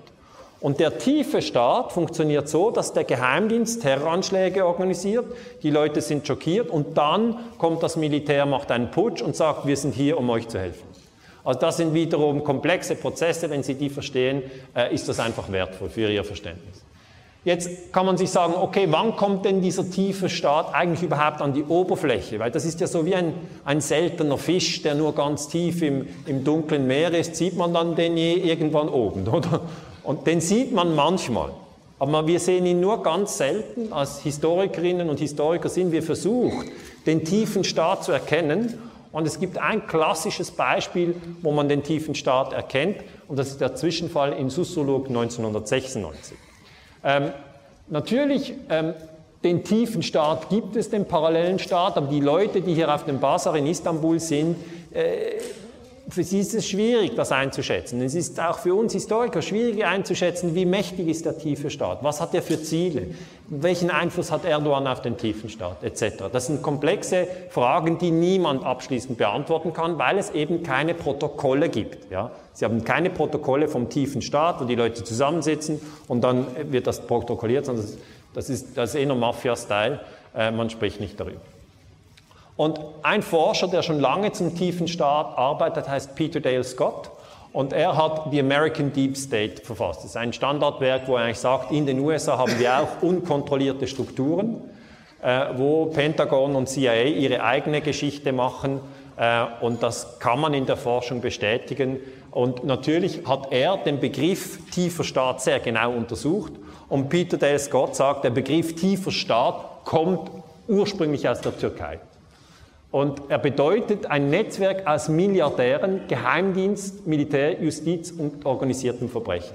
Das ist jenseits der demokratischen Kontrolle und es ist natürlich für die Leute irgendwie traurig, das zu hören, weil oh, das macht es ja noch schwieriger. Wie sollen wir gegen Milliardäre, sollten die Friedensbewegung gegen Milliardäre ein Netzwerk von Geheimdiensten und Polizei, also das, das, das ist ein schwieriger Mix. Aber wenn wir die Dinge ausleuchten, werden wir schrittweise Dinge erkennen, wo eben Gruppen gezielt die Spaltungen schüren. Der tiefe Staat steuert die Politik aus dem Untergrund, egal welche politischen Parteien der Macht sind. Das ist eine These. Ob die so stimmt, würde ich jetzt mal dahinstellen. Das ist umstritten. Manchmal ist der Oberflächenstaat an der Macht, manchmal der tiefe Staat, aber es wäre naiv anzunehmen, dass es den tiefen Staat nicht gibt, nur weil man noch nie davon etwas gehört hat. Okay. Ähm, es gab einen Unfall 1996, das ist dieser Susuluk-Unfall, und da ist dieser Mann gestorben, Verkehrsunfall, 3. November 96, das ist eine kleine Stadt, Susuluk, und Abdullah Katli starb in diesem Unfall. Ich beschreibe das in meinem Buch. Und Katli war ein führendes Mitglied der rechtsextremen Partei MHP, Grauen Wölfe, und ein gesuchter Drogenhändler und Auftragsmörder. Jetzt kann man sagen, okay, dann ist hier einfach ein Verbrecher bei einem Unfall gestorben. Aber das ist nicht die ganze Geschichte. Mit ihm starb auch seine äh, Geliebte, die ehemalige Schönheitskönigin Gonka Us, hier. Also zwei Tote. Dann kann man sagen, okay, also ein Verbrecher und seine Geliebte. Okay, das, das, das kommt in jedem äh, äh, Film, Kriminalfilm vor. Aber die Sache geht weiter. Zusätzlich starben oder waren in diesem Auto, und das macht es interessant, neben dem Auftragsmörder Katli saß Hussein Kojak, und das ist eben der stellvertretende Polizeipräsident von Istanbul. Und das ist eben nicht gut. Ja? Also wenn der Polizeipräsident mit einem Verbrecher im gleichen Auto, man kann dann sagen, ja, ich wollte ihn gerade ins Gefängnis fahren, aber, aber so war es nicht. Ja? Und dann der einzige, der, Poli, äh, der, äh, der Politiker Sedat Bukat von der Partei des rechten Weges, war auch im Mercedes und überlebte als einziger den Unfall. Also Sedat Buka, dieser Mann, der überlebt hat. Und jetzt, die Historiker fragen sich dann natürlich, warum sitzt ein Polizist, ein Politiker und ein Auftragmörder im selben Wagen? Und die Antwort ist tiefer Staat. Ja. Also da gibt es zum Teil Netzwerke, die plötzlich sichtbar werden, die aber sonst unsichtbar sind. Vielleicht auch hier die Frage kurz, ähm, wem ist der Begriff äh, Susurluk äh, bekannt? Okay, das sind doch einige. Jetzt bei 9-11 zeigt sich die Spannung zwischen der NATO einerseits und der Türkei andererseits am stärksten. Okay? 9-11 sind diese bekannten Terroranschläge und damals hat die NATO sich sozusagen selber aktiviert. Ja? Seither sind die NATO-Staaten im Krieg gegen den Terror. Und da haben sie den Muslimen als Feindbild wurde 2001 eingeführt. Vorher hatte man kein Problem mit den Muslimen. Okay? Da waren die Kommunisten die Bösen. Ist so. Seit 2001 werden die Muslime weltweit diffamiert. Das ist völlig abzulehnen. Das ist wirklich ein Irrsinn. Aber es ist natürlich im Moment die dominante Kriegspropaganda. Sie sehen, die Kriegspropaganda der NATO ist sehr einfach. Böse Muslime, böse Russen. Okay? Das steht morgen in der Zeitung, das kann ich Ihnen heute schon voraussagen. Sie können es ja morgen prüfen. Aber grundsätzlich hat dieser Prozess angefangen mit dem Krieg gegen den Terrorismus. Und das ist die Rahmenerzählung, in der wir uns heute befinden. Der Krieg gegen den Terrorismus besagt, dass die USA von Terroristen angegriffen wurden und dass jetzt die USA reagieren. Okay? Sie haben nicht angegriffen, sondern sie reagieren.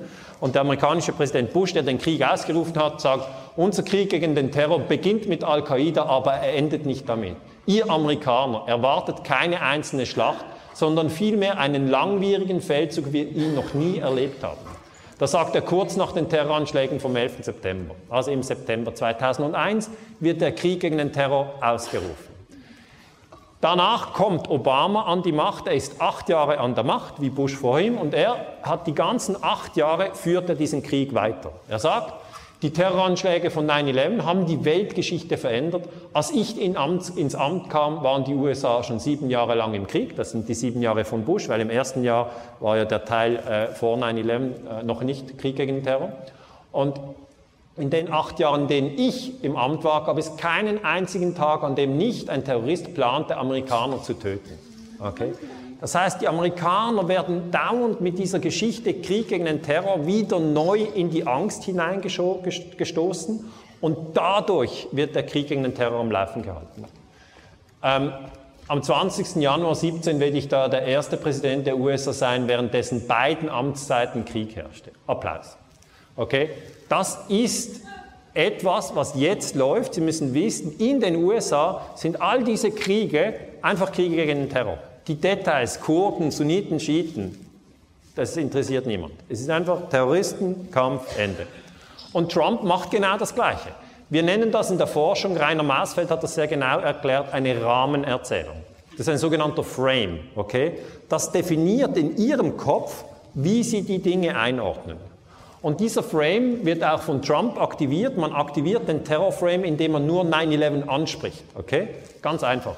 Und Trump sagt, radikal-islamistische Terroristen wollen unbedingt Anschläge auf amerikanischen Boden verüben, wie sie es mit 9-11 taten. Wir werden den radikal-islamistischen Terrorismus besiegen. Wir werden eine historische Finanzinvestition in die Streitkräfte der Vereinigten Staaten vornehmen. Das heißt, das sind ja dann die zusätzlichen Ausgaben fürs Militär. Das heißt, dieser Krieg gegen Terrorismus, den ich persönlich für einen Wahnsinn halte, der dauert an. Okay? Der geht auch morgen weiter und in fünf Jahren vermutlich auch noch. Und die Friedensbewegung ist einfach aufgerufen, darüber nachzudenken, ob das eine überzeugende Erzählung ist oder nicht. Ich finde, es ist keine überzeugende Erzählung. Aber Sie müssen verstehen, viele Leute glauben noch an den Krieg gegen den Terrorismus. Jetzt, das Interessante, wenn Sie wieder die Weltkarte der Religionen nehmen, dann sehen Sie, die grünen Länder hier eingezeichnet sind die muslimischen Länder. Die violett eingezeichneten Länder das sind die ähm, christlichen Länder. Das heißt, der Krieg gegen den Terrorismus hat sich vor allem gegen die grün eingezeichneten Länder gerichtet. Und er wird an der sogenannten Heimatfront, also in den USA, in Deutschland oder in Großbritannien oder Kanada, so erklärt, dass man sagt, die Muslime sind einfach gewalttätig. Okay, so wird er erklärt. Jetzt sage ich einfach, ja, das ist doch unglaublich, dass man einfach den Krieg gegen eine ganze Religionsgruppe, ja, 15 Jahre einfach vorwärts treibt, vorwärts treibt, vorwärts treibt und die Menschen sterben zu Millionen. Okay? Im Irakkrieg mehr als eine Million Tote. Und das wird gar nicht groß registriert. Und das ist eigentlich jetzt der Moment, wo die Friedensbewegung sagt, hallo, das geht doch nicht. Und das bedeutet, diese Spaltung NATO-Muslime sehen wir in der Türkei sehr prominent. Okay? Die Türkei ist einerseits durch 9-11 als NATO-Land verpflichtet, am Krieg gegen den Terrorismus mitzumachen. Okay? Das heißt, sie haben dann NATO-Soldaten, türkische NATO-Soldaten in Afghanistan. Ist ja eigentlich verrückt, ja? Die stehen da rum und fragen sich, was mache ich denn hier? Und die Antwort ist, sie sind in der NATO. Dann sagen, okay, warum, ja, die Deutschen stehen ja auch in Afghanistan. Warum denn das? Wegen 9-11. Also diese Dinge hängen zusammen. Und das ist eigentlich die Rahmenerzählung unserer Zeit. Wenn Sie 9-11 nicht aufschlüsseln, verstehen Sie gar nichts. Okay?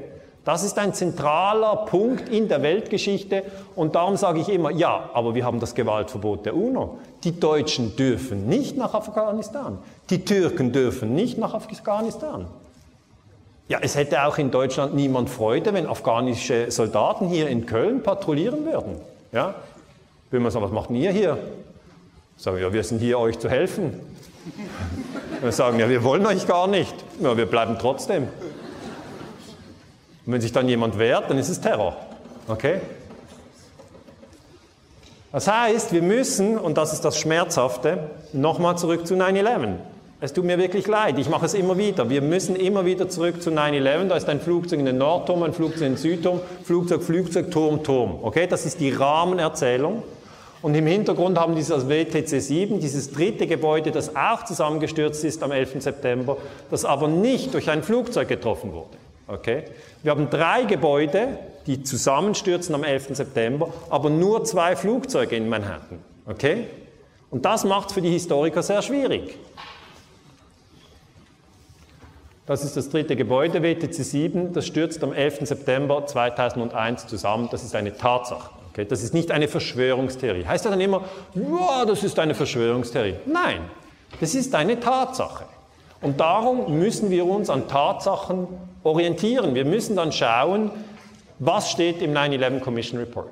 Und das ist der 2004 publizierte 600 Seiten dicke Bericht von Präsident Bush. Der hat die Hand draufgelegt und gesagt, that's the truth. Ich habe an der Universität Basel vor vielen Jahren einen Kurs gegeben und es freut mich sehr, dass Liz heute hier ist, die damals im Kurs war. Ich weiß, Liz, wie lange ist es her? Zwölf Jahre. Und da haben wir diesen Bericht gelesen. Ja. Ich habe meinen Studenten damals, historisches Seminar der Universität Basel, Liz war damals dort, heute wohnt sie in Köln, man bewegt sich, aber der Punkt ist, ich habe den Studenten gesagt, ihr müsst jetzt herausfinden, wie WTC 7 einstürzt. Aber wenn man diesen Bericht liest, gibt es keine Erklärung für den Einsturz von WTC 7, weil dieser Einsturz nicht erwähnt wird. Und jetzt kann man nicht sagen, ja gut, war ein harter Tag, drei oder zwei Gebäude. Sondern Sie müssen verstehen, all diese Spaltung, all diesen, dieses Leiden, diesen Tod, all das, was die Menschheitsfamilie in richtig große Verwirrung gebracht hat, hängt an 9-11. Und der offizielle Untersuchungsbericht, da fehlt das WTC 7. Da kann ich Ihnen sagen, da bin ich nicht kleinlich, wenn ich sage, es geht gar nicht. Okay, das geht gar nicht. WTC 7 wird erwähnt, aber nicht, dass es eingestürzt ist. Okay? Dann bin ich zu Baustatikern in der Schweiz gegangen, die haben mir gesagt, mit großer Wahrscheinlichkeit fachgerecht gesprengt. Und dann habe ich 2006 das publiziert in einer Schweizer Zeitung und wurde sofort von der amerikanischen Botschaft angegriffen als Verschwörungstheoretiker. Das heißt, wenn Sie als Wissenschaftler die Rahmenerzählung 9-11 hinterfragen, okay, und Sie sind Muslim, dann heißt es, ja, noch schöner. Zuerst macht ihr Terror und dann redet ihr euch noch raus. Also, keine Chance. Wenn Sie Schweizer sind, dann heißt es, tja, was habt ihr denn hier äh, noch aufzumuxen? Ihr seid Verschwörungstheoretiker, ab in die Ecke. Ist so. Das heißt, alle werden gedrückt und getrauen sich dann nicht. Und das ist eigentlich die Schwierigkeit. Wir müssen Mut entwickeln. Ja? Die Friedensbewegung braucht nur etwas, Mut.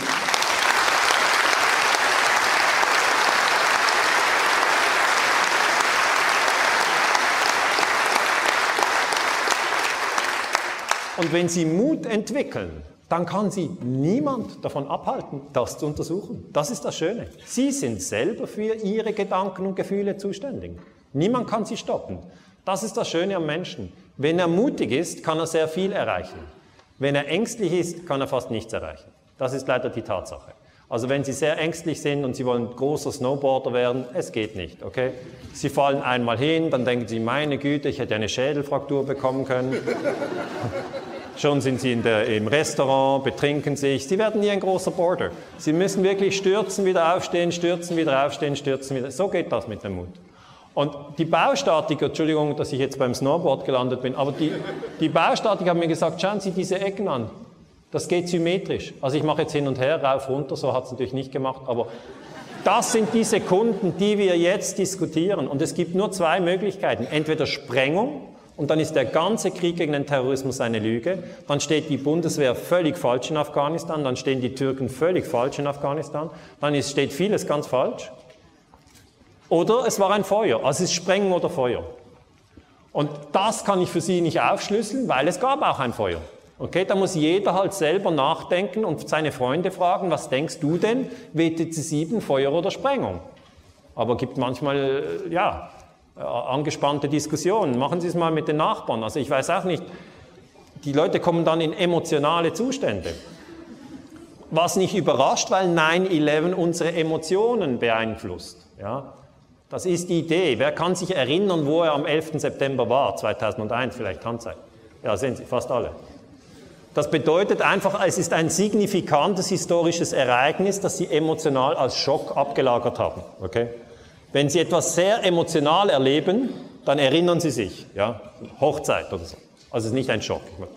Nein, ich wollte, ich wollte, ich wollte Folgendes sagen. Man erinnert sich nicht sehr oft, wo man war an einem speziellen Datum. Da erinnert man sich, weil es so intensiv ist, emotional. Jetzt die amerikanische Regierung hat eine Abteilung, die heißt NIST, National Institute for Standards and Technology, und die sagt, WTC 7 ist wegen Feuer eingestürzt. Wenn Sie auf Wikipedia hm, nachschauen. Zu WTC 7 steht, wegen Feuer eingestürzt, das NIST hat es gesagt. Okay? Das ist diese Untersuchung von 2008. Aber da ist halt die Frage, hat das NIST die Wahrheit gesagt oder haben die gelogen? Man muss einfach erkennen, Shimon Sonder ist ein Angestellter von Bush. Das ist so. Und was wir machen jetzt im Moment in der Forschung ist, wir nehmen einen Querschnitt vom Gebäude und das hat 81 Stahlsäulen und wir wissen, dass WTC 7 während mehr als zwei Sekunden im freien Fall eingestürzt ist. Das ist auch vom NIST bestätigt. Der ganze Einsturz dauerte nur sieben Sekunden, aber zwei Sekunden war freier Fall. Okay? Und da sagen einfach mir die V-Statiker, freier Fall geht nur, wenn alle 81 Säulen in der gleichen Sekunde weg sind und das braucht Sprengung. Okay? Das NIST hier sagt, Säule 79 wurde durch Feuer destabilisiert und das hat das ganze Gebäude zum Einsturz gebracht. Die Architects and Engineers, und jetzt möchte ich wieder darauf hinarbeiten, dass wir uns nicht spalten lassen nach Nationen, weil plötzlich kommt der Gedanke, oh, die Amerikaner, die müsste man bombardieren, okay? Das ist falsch. Alles, was wir über 9-11 wissen, wissen wir aus der amerikanischen Friedensbewegung. Es sind die mutigsten Menschen in den USA, die 9-11 untersuchen, okay? Das sind, ja, wirklich.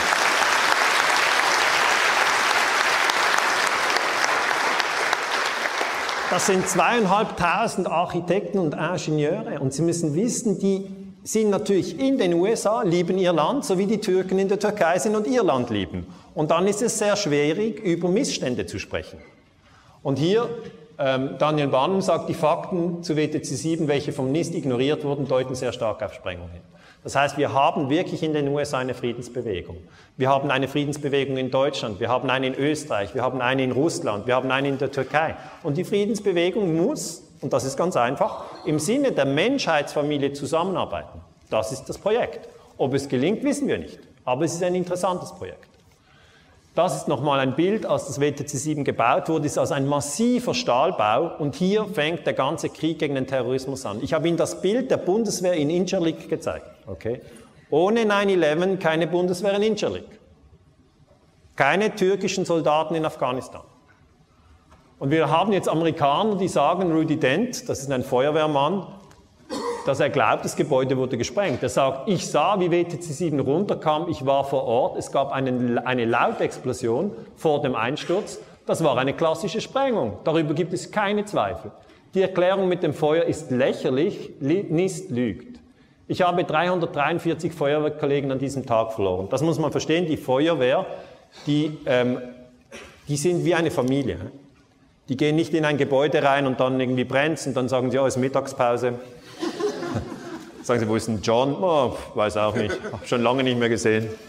Sondern die passen aufeinander auf, da ist Ehre, da ist Loyalität, diese Dinge sind wichtig. Ehre und Loyalität sind wichtig. Jede funktionierende Gesellschaft hat Ehre, Loyalität und Mut. Wenn sie das nicht hat, zerfällt sie. Und die Feuerwehrkollegen sagen, hey, hallo, nicht mit uns. Wir wollen das aufgeklärt. Und der sagt, ich bin jetzt pensioniert, da kann ich offen sprechen. Also die haben natürlich auch Druck. Das heißt, 9-11 and War on Terror ist etwas, was in der Türkei ganz anders beurteilt wird als in Deutschland. Verstehen Sie das? Ja? Ich weiß nicht, was Erdogan selber persönlich über 9-11 denkt. Ich kenne ihn überhaupt nicht. Aber natürlich hat er Informationen zu diesem Thema. Er, er, war früher Bürgermeister von Istanbul, hat dort überlebt. Ja? Jetzt ist er Präsident der Türkei. Das ist ein Machtpokerspieler der Extraklasse. Ja?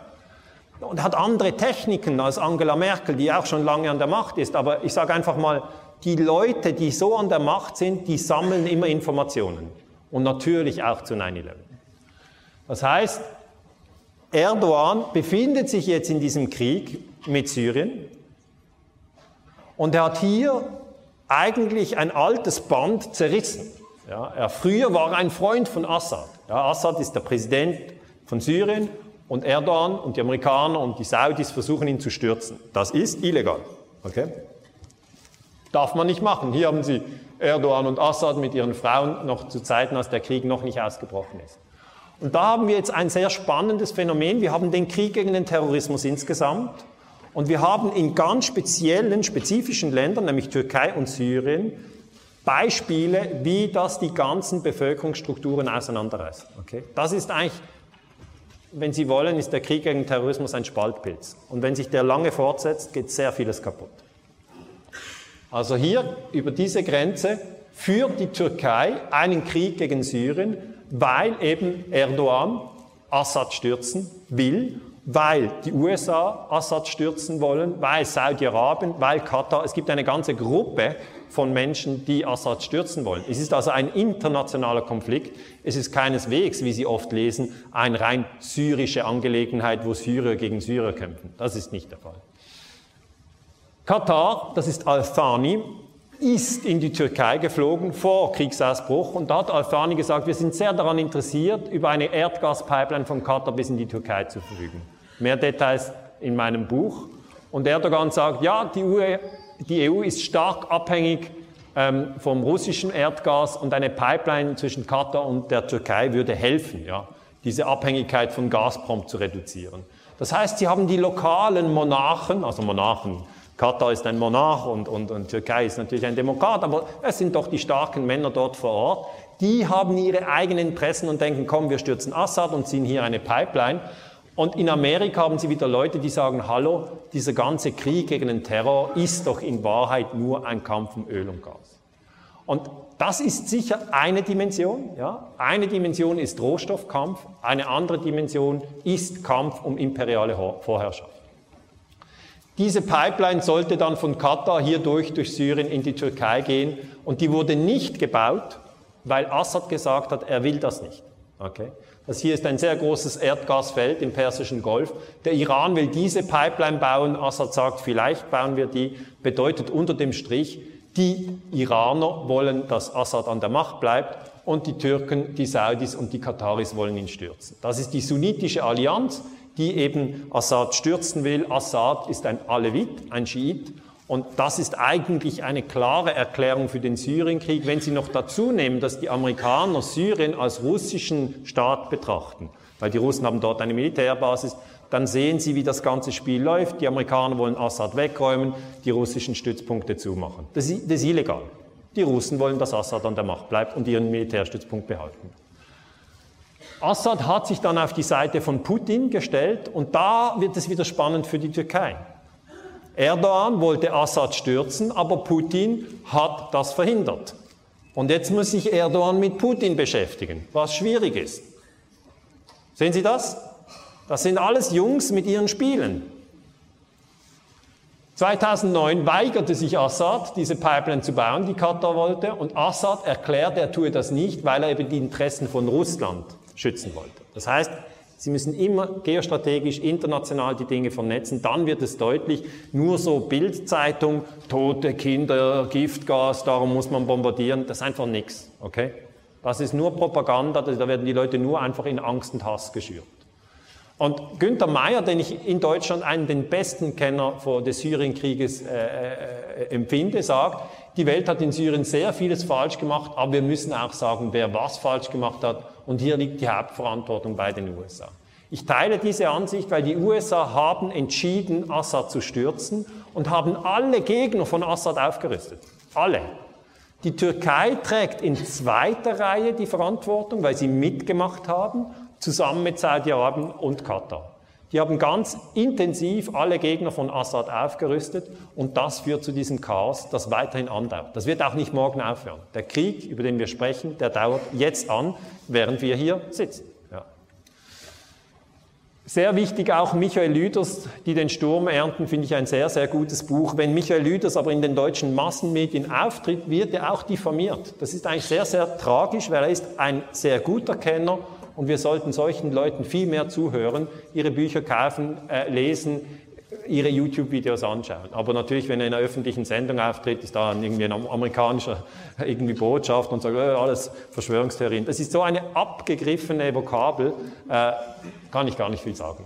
Aber Hillary Clinton empfahl 2012, mit regionalen Verbündungen wie der Türkei, Saudi-Arabien und Katar zusammenzuarbeiten, um syrische Rebellen zu organisieren, zu trainieren, zu bewaffnen. So hat das funktioniert. Das heißt, der Syrienkrieg ist ein sogenannter Stellvertreterkrieg und er ist zudem ein verdeckter Krieg. Okay?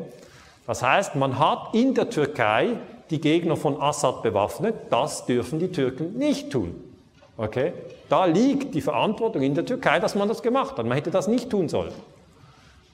Man hat im Übrigen die Waffen von Gaddafi in die Türkei geflogen. Zuerst 2011 Gaddafi angegriffen, Gaddafi getötet, da gab es noch viel Waffen, oder? Haben wir die genommen, gedacht, oh, die können wir gleich brauchen, um Syrien ins Chaos zu stürzen. Waffen aus den Beständen von Gaddafi wurden nach dessen Tod 2011 von der CIA über die Türkei an die syrischen Rebellen geliefert. Das heißt, man hat die Waffen Habe ich eine Karte? Ich habe eine Karte. Hier vom Benghazi, Gaddafi tot, rüber in die Türkei und dann über die Grenze, weil es eine sehr, sehr lange Grenze ist, direkt an die Rebellen geliefert. Und dann hat man immer gesagt, ja, die Rebellen, das sind moderate Rebellen, oder? Weil da kommt ja der ganze Krieg gegen den Terror in einen völligen Widerspruch, weil man muss zugeben, dass man hier Terroristen unterstützt. Und wenn im Krieg gegen den Terrorismus die Terroristen bewaffnet werden, dann müsste jeder aufwachen. Okay? Müssen sagen, aha, was? Das ist der Krieg gegen Terrorismus und wir bewaffnen die Terroristen. Was ist eigentlich das Ziel? Aber dann werden eben die Terroristen werden dann Freie Syrische Armee genannt oder moderate Rebellen oder Al-Nusra oder IS und es geht, plötzlich weiß man nicht mal, okay, also Freie Syrische Armee, ist das das Gleiche wie IS? Nein, nein, ist nicht das Gleiche. Ja, wer enthauptet jetzt? Ja, eher die und die anderen nicht. Ja, nein, aber geben die die Waffen untereinander weiter? Ja, sollten sie nicht, aber machen sie. Und, ja, aber habt ihr das unter Kontrolle? Nein, haben wir nicht unter Kontrolle. Warum, warum liefert ihr trotzdem Waffen? Ja, weil wir wollen Assad stürzen. Und, und geht das gut vorwärts? Nein, es geht nicht vorwärts. Und, und was macht ihr überhaupt? Ja, es ist ein Riesenchaos. So, und es ist eben gemäß UNO-Charta verboten, das Entsenden von bewaffneten Banden, Gruppen, Freischärlern oder Söldner durch einen Staat in seinem Namen, wenn diese mit Waffengewalthandlungen gegen einen anderen Staat ausführen, die aufgrund ihrer Schwere den oben aufgeführten Handlungen gleichkommen. Also es ist eine Invasion, es ist eine verdeckte Invasion. Okay? Das darf man nicht. USA Frankreich, Großbritannien haben diesen verdeckten Krieg, den sie gegen Syrien führen. Türkei, Saudi-Arabien und Katar beteiligen sich daran. Und das hat zu sehr, sehr großen Problemen geführt. Ich denke, Erdogan hat sich verzockt. Ich denke, er hat gedacht, Assad stürzt sich 2011, Gaddafi ist auch 2011 angegriffen und gestürzt worden. Und es war nie der Plan, dass wir 2017 noch über den Syrienkrieg sprechen und dass Assad noch an der Macht ist. Okay? Sehen Sie das? Wir haben hier einen versuchten Regime-Change, der derart lange in die Länge gezogen wird und nicht funktioniert, dass jeder, der irgendwie halbwegs wach ist, das begreift. Ja, das ist eben wie wenn Sie beim Fußball nochmal die Slow Motion sehen und Sie sehen, da ist eine Hand. Okay? Aber wenn Sie die Slow Motion nicht haben, sehen Sie es nicht. Und das ist eigentlich der Vorteil beim Syrien-Konflikt. Er ist komplex, aber weil er so lange geht, war ein geplanter Regime-Change, der nicht funktioniert, äh, kann man viel verstehen. Und hier, was sagen die Leute von der Freien Syrischen Armee im BBC? Die Türken halfen uns wirklich sehr. Das ist eine äh, Kämpferin der Freien Syrischen Armee. Viele erhalten in diesen Lagern ihre Ausbildung. Das Training ist sehr professionell. Man kann nur während vier Stunden pro Tag schlafen. Man muss auf die Berge klettern und wird an den Waffen ausgebildet. Es ist harte Arbeit. Okay, das berichtet natürlich BBC. Sie berichtet, dass die Türken die Gegner von Assad trainieren. Die Briten machen es natürlich auch, aber sie schieben gerne auch die Schuld ein bisschen zu den Türken. Das ist so ein Spiel, das sie natürlich dann haben unter den Gruppen. Aber es ist völlig unbestritten, dass Banden in der Türkei bewaffnet wurden, über die Grenzen geschickt wurden, um Assad zu stürzen, dass das nicht funktioniert hat und dass jetzt die Flüchtlinge wiederum über die Grenzen in die Türkei kommen. Das heißt, diese Spaltung zwischen Erdogan und Assad ist im Moment eine sehr dramatische Spaltung. Ähm, es ist unklar, ob Erdogan je akzeptieren wird, dass Assad an der Macht bleibt. Aber ich habe, ohne dass ich viel über Erdogan weiß, immer den Eindruck, dass er sich neu ausrichtet. Okay? Er richtet sich neu aus nach den Gegebenheiten, die da sind. Und ich könnte mir durchaus vorstellen, dass irgendwann der Punkt kommt, wo er wieder sagt, hey, Assad, Schon lange nicht mehr gesehen, mein Freund. Ja? Ob das so weit kommt, weiß ich nicht. Weiß ich nicht. Aber es ist wie ein Bazar, okay? Der Schweiz hat ja keine Ahnung. Geht an den Bazar und sagt, was ist der Preis? 10.000. Oh, das ist viel zu teuer, läuft er weg. Nein, nein, das war ein erstes Angebot. Jetzt können wir weiterschauen. Und, oder? Die Positionen sind nicht fix. Und die Positionen hängen von vielen Dingen ab. Und diese vielen Dinge sind völlig undurchsichtig. Und dann können sie auch immer wieder ändern. Okay? Und das ist eine Spaltung. In Amerika wird natürlich gesagt, die Türkei hat die Hauptverantwortung für den Syrienkrieg, was ich nicht glaube. Okay. Ich glaube, die Türkei sind unter dem amerikanischen Kommando und sozusagen NATO-Einfluss am Syrienkrieg klar beteiligt, aber die Amerikaner sind viel einflussreich. Aber die Amerikaner spielen natürlich die schwarze Karte jetzt nach Istanbul. Okay? Hier, ähm, Joe Biden, Vizepräsident, hat 2014 gesagt, die Türken, die Saudis, die Emirater waren so entschlossen, Assad zu stürzen, sie überschütteten jeden, der gegen Assad kämpfen würde, mit hunderten Millionen Dollar und zehntausenden Tonnen Waffen, nur dass diejenigen, die sich damit versorgten, Al-Nusra und Al-Qaida und die extremistischen Elemente der Dschihadisten waren. Das heißt, das ist jetzt ein Zitat aus den USA, das einfach zeigt, dass in der internationalen Politik völlig unbestritten ist, dass verdeckt ein Krieg geführt wird, in dem radikale Elemente in Syrien bewaffnet werden. Aber jetzt spielt man, Sie kennen das Spiel, Schwarzer Peter. Okay? Die Amerikaner sagen, ja, es sind vor allem die Türken, welche die Dschihadisten bewaffnen. Das würden wir ja nie machen. Wir, wir, wir setzen auf die Moderaten. Ja? Sagen wir, wie moderat sind denn die? Na, wissen wir nicht. Also, eigentlich, und das ist die Wahrheit, werden einfach alle bewaffnet, die Assad stürzen wollen. Alle. Und da sind viele Terroristen darunter. Und ist ja der Syrienkrieg eigentlich der Punkt, wo wirklich jeder sagen muss, Krieg gegen den Terrorismus ist eine Lüge. Das ist offensichtlich eine Lüge. Ich kann nicht Terroristen bewaffnen und sagen, das ist der Krieg gegen Terrorismus. Können Sie eigentlich noch? Ich mache da hängt ziemlich viel Stoff. He? Sind Sie noch da?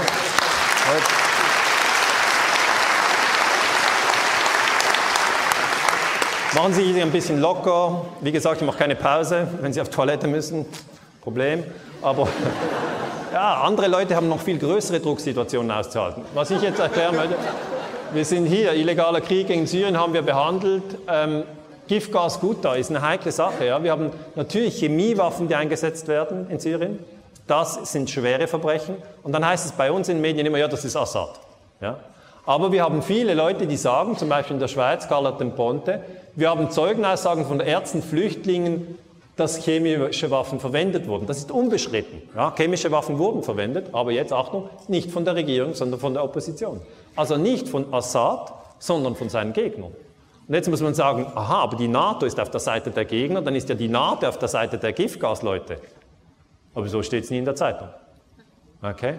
Das heißt, hier dieser Angriff äh, März 2003 war ein kleinerer Angriff äh, und dann kam auch in der Schweiz wird das untersucht, hier ein Arzt, der gesagt hat, dieser Einsatz in Aleppo eindeutig von den Dschihadisten. Und dann fragt man sich natürlich, wie bekommen die Dschihadisten das Giftgas?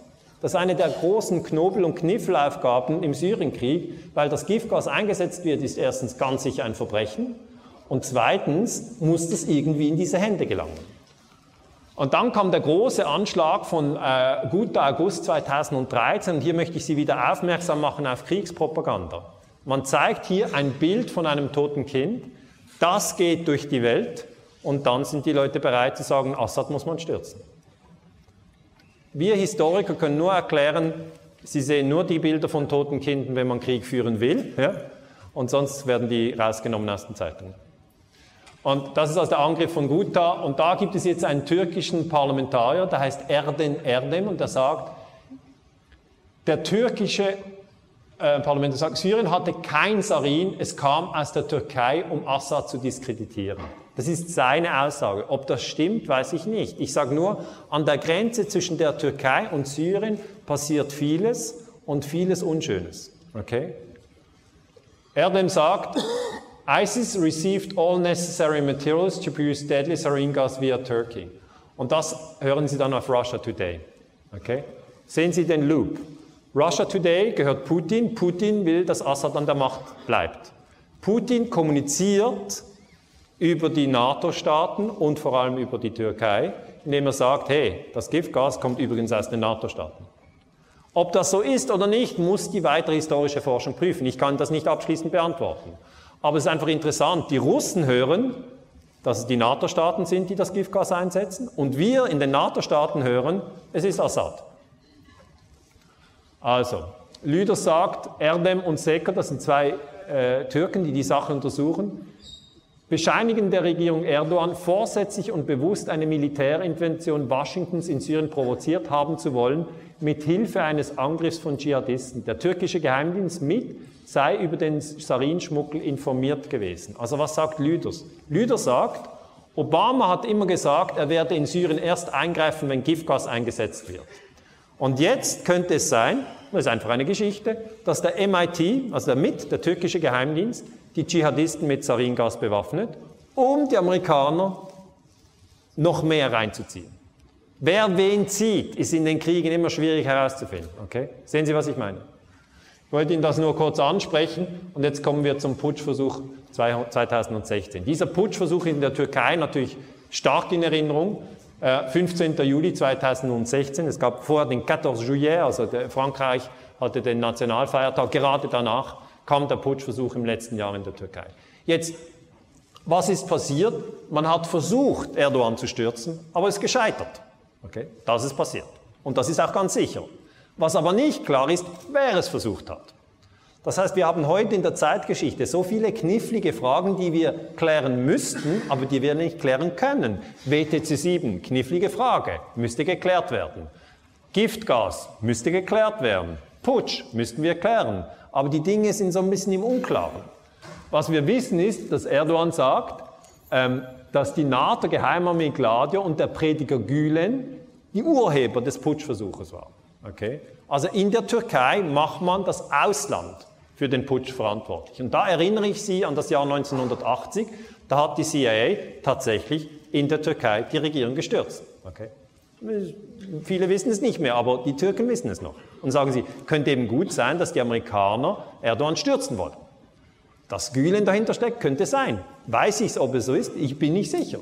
Natürlich, es gibt Gülen, er ist in den USA, er ist ein sunnitischer Prediger. Erdogan und Gülen haben eine Zeit lang sehr eng zusammengearbeitet. Jetzt sind sie nicht mehr so eng. Die Türkei sagt, liefert uns, er, liefert uns Gülen aus aus den USA und die USA sagen nein. Dann sagt der türkische ähm, äh, ähm, Arbeitsminister Süleyman Soru, sagt, hinter dem Coup stecken die USA. Das heißt, wir haben im Moment, und das ist sehr spannend, in den NATO-Staaten zwischen der Türkei und den USA massive Spannung. Okay? Weil die Türken sagen, ihr habt gerade versucht, einen Putsch zu machen bei uns. Geht gar nicht. Okay? Und Kerry, damals USA-Außenminister, hat gesagt, Äußerungen dieser Art beschädigen das türkische-amerikanische Verhältnis. Und das müssen Sie verstehen, wenn Sie heute über die Türkei nachdenken. Es ist immer noch ein sehr angespanntes Verhältnis mit den USA innerhalb dieser NATO-Allianz. Das ist sehr angespannt. General Vogel, das ist ein amerikanischer General, sagt, er ist Vorsteher des Central Command. Central Command ist dieses Gebiet, ähm, das äh, eigentlich im Nahen Osten ist, das dauernd bombardiert wird. Ähm, und er sagt, er beklage, dass all unsere Ansprechpartner in der türkischen Armee verhaftet wurden und die Säuberung des gesamten türkischen Sicherheitsapparates ein schwerer Rückschlag für die NATO-Partnerschaft sei. Das heißt, sie haben genau das, die Türkei versucht jetzt den tiefen Staat trocken zu legen wie einen Sumpf und nimmt alle fest. Okay? Geht in den Geheimdienst, sagt, du bist ein Agent der Amerikaner, du auch, du auch, du auch. Ja. Ein Teil ist sicher Agenten der Amerikaner, ein Teil nicht. Und beim Militär gehen die auch durch und machen Zählung bei den Offizieren, sagen, du hast da hier zwei Jahre in Texas Ausbildung gemacht und überhaupt, die, du hast unser Vertrauen nicht mehr. Das passiert jetzt. Es ist wieder die Spaltung und es ist vermutlich der Kampf von Erdogan gegen den tiefen Staat. Rasmussens, NATO-Generalsekretär, sagt, die NATO spiele keine Rolle, spielte keine Rolle bei der Planung oder Unterstützung des Putschversuches in der Türkei. Ähm, die Putschversuche, ähm, einfach NATO sagt, nein, würden wir nie machen. Okay. Aber das ist normal, dass der Generalsekretär das sagt. Okay. Also der amerikanische Außenminister hat auch gesagt, natürlich würden wir nie eine verdeckte Intervention in Kuba machen, als 1961 die CIA gerade dabei war, die Schweinebucht-Invasion durchzuführen, um Fidel Castro zu stürzen. Also normal, dass gelogen wird. Also das sind einfach keine Fakten. Auf dieser Basis können wir überhaupt nichts erkennen, sondern das ist nur Public Relations, wo die NATO halt den Deutschen und den Schweizern und den Norwegen sagt, denkt ja nicht, die NATO würde einen Putsch machen. Die NATO ist ja so etwas wie eine Demokratieförderungsorganisation. Aber hier nochmal, oder? Amerikaner landen in Incirlik, sprechen hier, hier ist Carter und hier ist noch Bekrin Ercan und, und Erdogan sagt eben, er hat von, von dieser Luftwaffenbasis diesen Putsch mitgeleitet. Ich kann das nicht abschließend beurteilen, ich weiß es nicht. Ich weiß einfach, dass äh, Ercan dann, äh, Ercan dann festgenommen wurde und dass man gesagt hat, äh, diese Incirlik-Basis war die Basis für den ganzen Putsch. Ist sehr, sehr schwierig. Sehr schwierig, ob das wahr ist oder nicht. Vielleicht ist es so. Ja, es, es wäre, ich sage sag militärhistorisch, wäre es so. Ja, müssen wir eigentlich so machen. Wenn man einen Putsch macht, also nicht, dass ich Sie jetzt ausbilden möchte in dieser Materie, aber wenn man einen Putsch macht in einem anderen Land und man möchte das verdeckt machen, dann macht man das über eine Militärbasis mit alliierten Partnern, die die Nationalität des Landes haben. Okay. Das hat man in Chile 1973 so gemacht. Pinochet kann man die Macht, äh, er war ein chilenischer General. Also, dieser Putsch hat die Türkei verändert. Ähm, und die, die, Rhetorik von Erdogan ist jetzt so, er sagt, die Kreuzfahrer und ihre Unterstützer im Land hätten die Türkei attackiert, doch die Türken hätten sich nicht gebeugt. Also jetzt kommt natürlich diese Rhetorik, Kreuzfahrer sind die Christen. Okay? Jetzt nimmt Erdogan diese Spaltung, die die NATO immer macht, die Muslime sind Terroristen, jetzt macht er das umgekehrte Spiel und sagt, ja, dann sind die Christen die Kreuzfahrer. Und so kommen wir nicht in friedliche Verhältnisse. Okay, verstehen Sie das? Je tiefer wir die Spaltung vorantreiben, je stärker wird etwas klar. Wir bekommen immer die gleiche Lektion. Spalten, abwerten, töten führt zu Leid.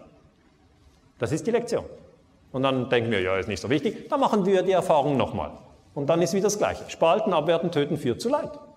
Und dann denken wir, okay, diesmal, jetzt machen wir es anders. Spalten, abwerten, töten führt zu Leid. Und das ist eine Konstante, die ich natürlich erkenne in der Geschichte. Ja. Deutschland, im Dritten Reich, die Juden und die Arier spalten. Abwerten der, Ju der Juden, Juden sind Tiere, abwerten und dann töten. Auschwitz. Immer zuerst spalten, abwerten, töten. Ist immer das Gleiche. Oder RAF. Polizisten sind Schweine. Schweine kann man töten. Spalten, abwerten, töten. Pol Pot, Kambodscha. Alle mit Brille, das sind Intellektuelle. Spalten, abwerten, Intellektuelle beuten die Unterschicht aus, töten. Sie wissen gar nicht, wo sie stehen, auf welcher, auf welcher Linie. Sie können sagen, das ist ein krasser Prozess, zum Glück habe ich keine Brille. Aber nee, ich kann nur sagen, das ist ein Prozess, über den wir nur hinauswachsen, wenn wir den Gedanken der Menschheitsfamilie verstehen. Und den trägt die Friedensbewegung. Niemanden töten. Ende. Aber vermutlich haben wir es noch nicht gelernt. Wir machen es noch ein paar Mal. Spaltung. Hier USA, Türkei im Moment eine ganz massive Spaltung. Wir wissen nicht, wie das weitergeht. Halten Sie es einfach im Auge. Es ist eine massive Spaltung da. Aus Sicht der Türken haben die Amerikaner einen Putschversuch gemacht. Die Amerikaner sagen, wir haben es nicht gemacht. Weiß ich, ob es so ist? Ich weiß es nicht. Kann ich Trump anrufen? Er war gar nicht im Amt. Obama. Ah, Twitter. Ja, stimmt. Was Sie aber beobachten, ist dann Erdogan trifft sich mit Putin. Als guter Taktierer erkennt Erdogan, dass Putin und Trump mächtiger sind als er. Wenn der eine ihn angreift, geht er zum anderen. Okay? Das ist ja gar nicht so kompliziert. Okay? Angenommen, Sie sind ein kleiner Junge in der, in der Schule, werden immer zerschlagen. Dann gibt es zwei große Jungs. Ja? Die eine Gruppe, die andere Gruppe. Die eine Gruppe zerschlägt sie immer. Irgendwie gehen, wir zu, gehen sie zur anderen Gruppe und sagen, hey Jungs, ich habe noch irgendwer was für euch, müssen wir halt irgendwas überlegen, was sie dann haben. Und dann äh, vielleicht bekommen sie den Schutz der anderen Gruppe. Und genau das beobachte ich jetzt mit Erdogan. Er nähert sich Putin an. Ist natürlich für die NATO-Medien ideal. Man kann sagen, Putin böse, Erdogan böse, Assad böse, alle böse. Und dann werden die Beziehungen zwischen Russland und der Türkei belastet. Sehen Sie das? Der russische Botschafter in der Türkei wird erschossen. Ist hier nicht so wichtig. Okay? Aber für die Russen ist es schon wichtig. Ihr Botschaft wurde gerade erschossen. Wer ist es? Dieser Mann hier. Der wird danach erschossen. Sind wieder alle tot. Aber für mich ein Beispiel, dass gewisse Kreise versuchen, diese sich anbauende Freundschaft zwischen Putin und Erdogan zu hintertreiben. Und das ist klassisch, den Botschafter zu erschießen.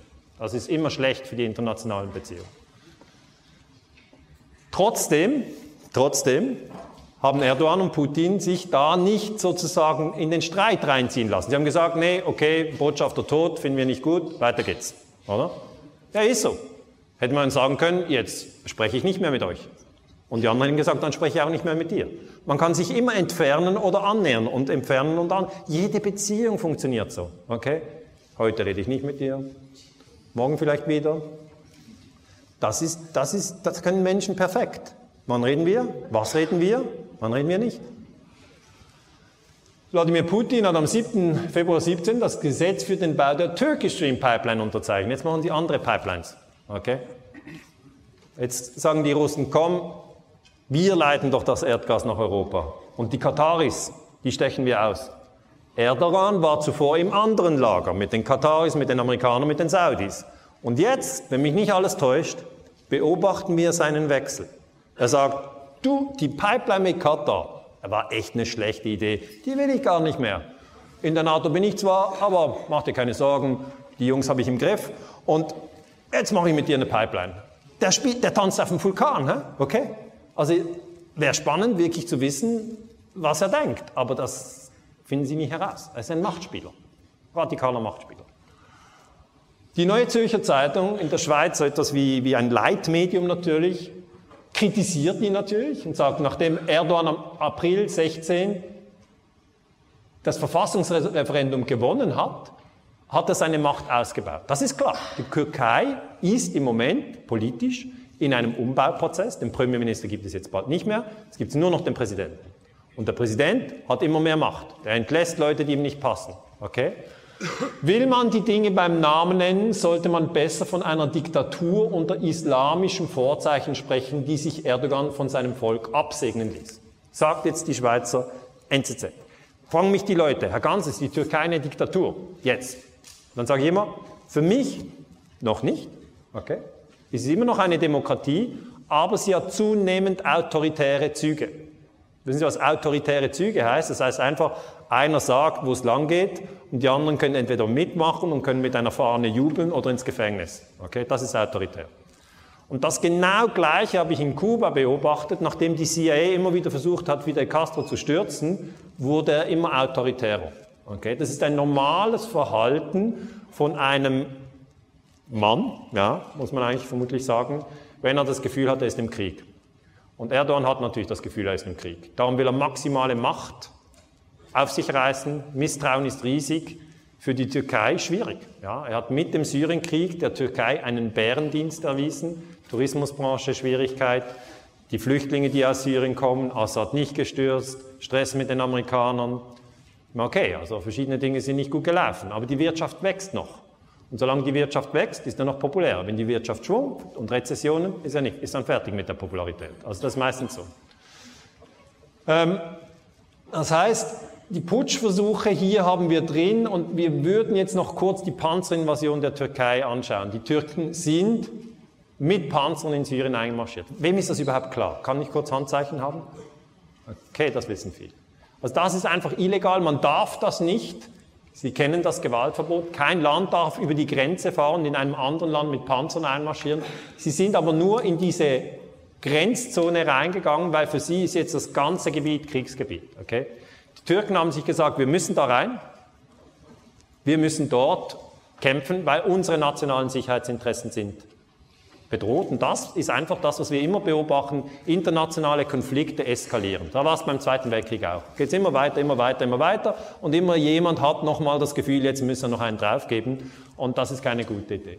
Die Panzer hier am 30. August 16 ähm, kämpfen gegen die PKK und den IS. Das sind natürlich dann die von Erdogan definierten Feinde. Und das Interessante ist, gleichzeitig haben sie die Amerikaner, die die Kurden bewaffnen. Also die Spaltungen, also dieses Spiel mit Spalten, Abwerten, Töten, das ist unglaublich gut zu beobachten im Beispiel Türkei. Ähm, hier habe ich Ihnen schon gesagt, es geht um diese türkischen Gebiete, äh, Kurdengebiete und eigentlich machen die Amerikaner ein Divide Impera. Das heißt, sie bewaffnen die Kurden und wissen, dass das die Türken auf die Palme bringt. Okay? Das ist nicht etwas, was die Amerikaner denken, gut, da wussten wir gar nicht, hattet ihr da ein Problem? sie wissen es. Sie wissen, das ist der wunde Punkt. Und dann drücken sie da drauf. Und das hat man eben auch gemacht in Afghanistan, kurzer Exkurs. Afghanistan in den 80er Jahren hat die CIA die Mujahedin bewaffnet. Okay? Die Mujahedin, radikale, muslimische Kämpfer zusammen mit den Saudis, haben man denen Stinger-Raketen gegeben. Die Sowjets hatten ihre Truppen in Afghanistan, haben gekämpft, haben verloren. Das war die Idee. Osama Bin Laden etc., die hat man perfekt ausgerüstet. Jetzt wurde Brzezinski danach gefragt, ob das eine dumme Idee war. Dann sagt er 98, das war der amerikanische Sicherheitsberater von Carter, er sagt, bereuen Sie es, islamistische Terroristen unterstützt zu haben. Das ist vor 9-11, okay, das ist 98. Dann sagt er, das war eine ausgezeichnete Idee. Was ist wichtiger für die Geschichte der Welt, die Taliban oder der Zusammensturz des sowjetischen Imperiums? Einige, Zitat, aufgescheuchte Muslime. Es heißt, some stirred up Muslims. Okay? Some stirred up Muslims. Oder die Befreiung von Zentraleuropa und das Ende des Kalten Krieges. Hier möchte ich Ihnen nur das Prinzip erklären, the enemy of my enemy is my friend. Also wenn Sie sich fragen, warum haben wir so viel Spaltung? Ja, weil das geostrategisch einen Vorteil bringt. Okay? Gewisse Leute spalten absichtlich. Das heißt, Al-Qaida auf dieser Seite, Soldaten der UdSSR, das war in den 80er Jahren. Wenn Sie das beobachten, sehen Sie, die CIA hat radikale Muslime bewaffnet und trainiert. 80er Jahre. Syrien ab 2011 ist Afghanistan 2.0. Okay? Das ist einfach Afghanistan reloaded. Weil auch in Afghanistan hat man Saudis, radikale Saudis, einfach nach Afghanistan geflogen. Bin Laden und Kollegen, CIA hat noch Waffen geliefert, das ist wie in Syrien. Und dann kann man sich fragen, interessiert das Imperium das Leiden der Türken, der Aleviten, der Syrer? Nein.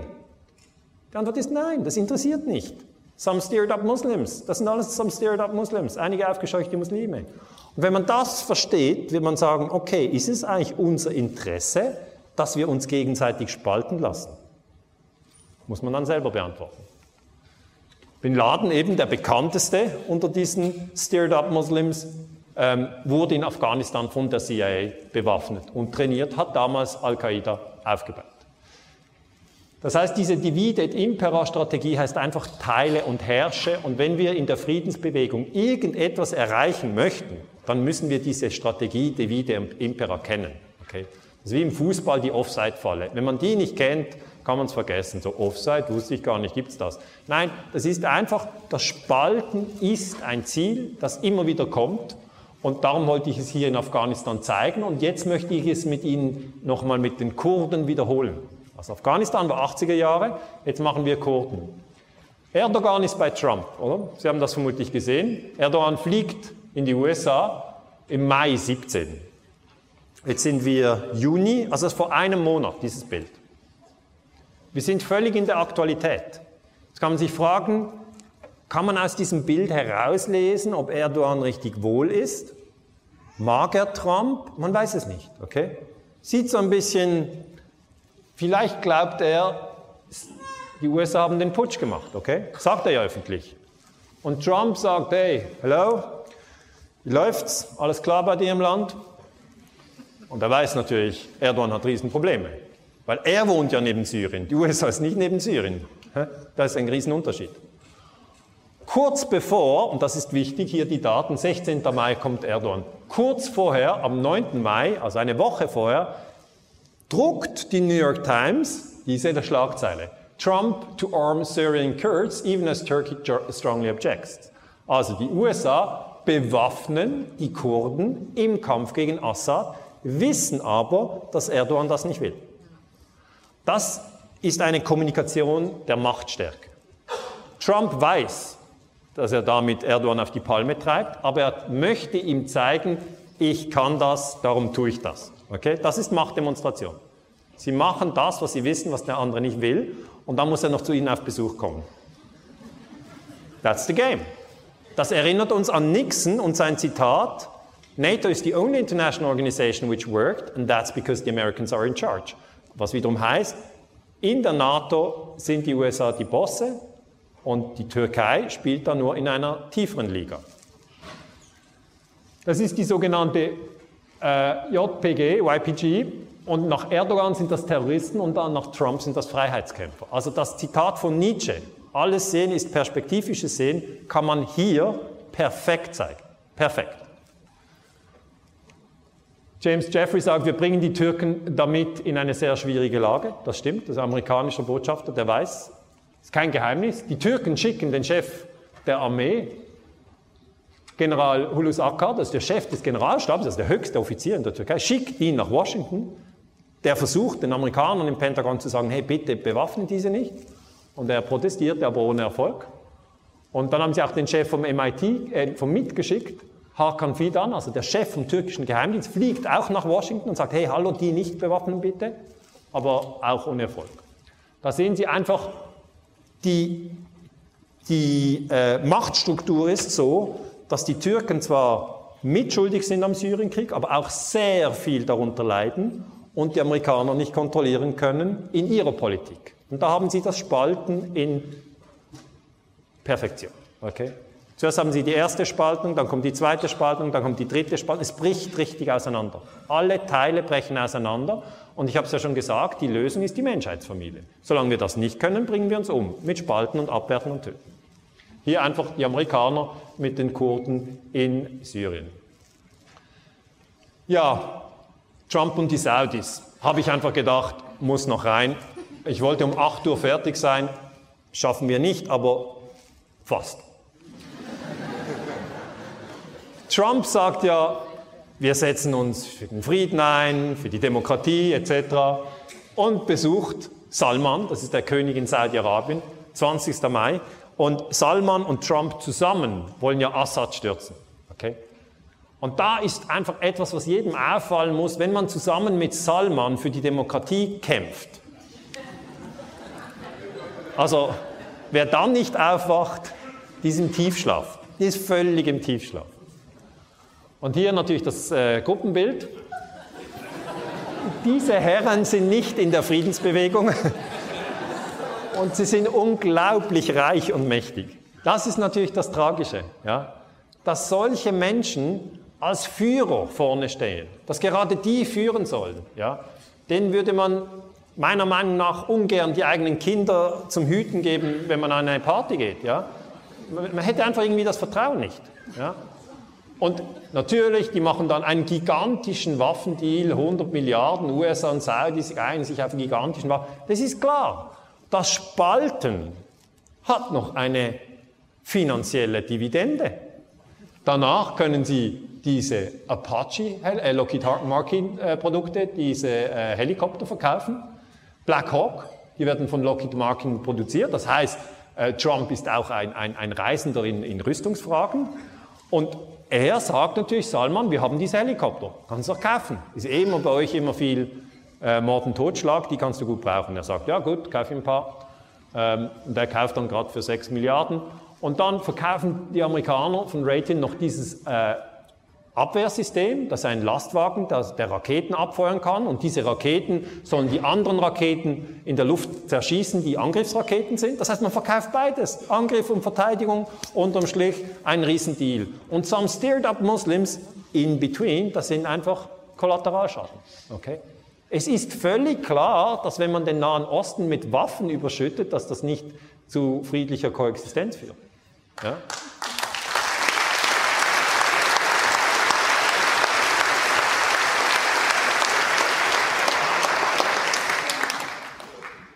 Trump hat dann die Medaille von Salman bekommen, irgendwie Freiheitsmedaille oder Königsmedaille oder irgendeine Medaille. Und da bin ich schon ein bisschen an Balzac erinnert, oder? Französischer äh, Philosoph Balzac. Er, er, sprach immer von der Comédie humaine, ja? dass die Menschen hier auf der Welt ja irgendwie ein Schauspiel ablassen. Eigentlich, irgendwo ist es zwischen Komödie und Tragödie, oder? Man weiß manchmal nicht, ob man weinen oder lachen soll. Und so, so geht es mir auch. Und einfach wenn Sie das natürlich anschauen, äh, dieses ganze Gebiet hier in der Türkei werden äh, diese Kurden hier bewaffnet, Saudi-Arabien wird mit Waffen unterstützt, Syrien wird bombardiert. Das ist also ein sehr, sehr vielseitiges Spiel und darum als Ausblick, glaube ich, geht es im Kern um Spaltung oder Einheit. Das ist jetzt wieder relativ weit oben in der, in der analytischen Ebene. Zuvor waren wir mit den Details, Salman und Trump und Erdogan und Assad. Und jetzt geht es um fast schon eine philosophische Frage. Können wir Einheit akzeptieren oder lieben wir Spaltung? Und Volker Pispers hat einfach sehr gut einmal beobachtet, wenn der Feind bekannt ist, hat der Tag Struktur. Das heißt, es ist identitätsstiftend zu wissen, wer mein Feind ist und den zu töten und zu hassen. Es ist identitätsstiftend. Und das, was wir brauchen, ist in der Friedensbewegung eigentlich einen Schritt, der darüber hinausgeht. Okay? Dass man zwar die Spaltung sieht und sagt, wir sind verschieden, es gibt auch ganz verschiedene Gründe, warum wir uns töten könnten, aber wir werden dann nicht herauskommen aus diesem Jammertal, weil erstens wir manipuliert werden von denen, die mächtiger sind und zweitens gibt es kein natürliches Ende für die Gewaltspirale. Wenn jeder sagt, ich muss noch meinen Sohn rächen, dann hallo, dann machen wir das 21. Jahrhundert mit gespalten und töten und spalten und töten. Und ich habe gedacht, ich nehme mal ein Zitat von Mohammed noch mit. Ja? Er hat mal gesagt, soll ich euch mitteilen, was noch besser ist als Fasten, Gebet und Almosen? Es ist Aussöhnung schaffen. Und das ist wirklich etwas sehr Wichtiges.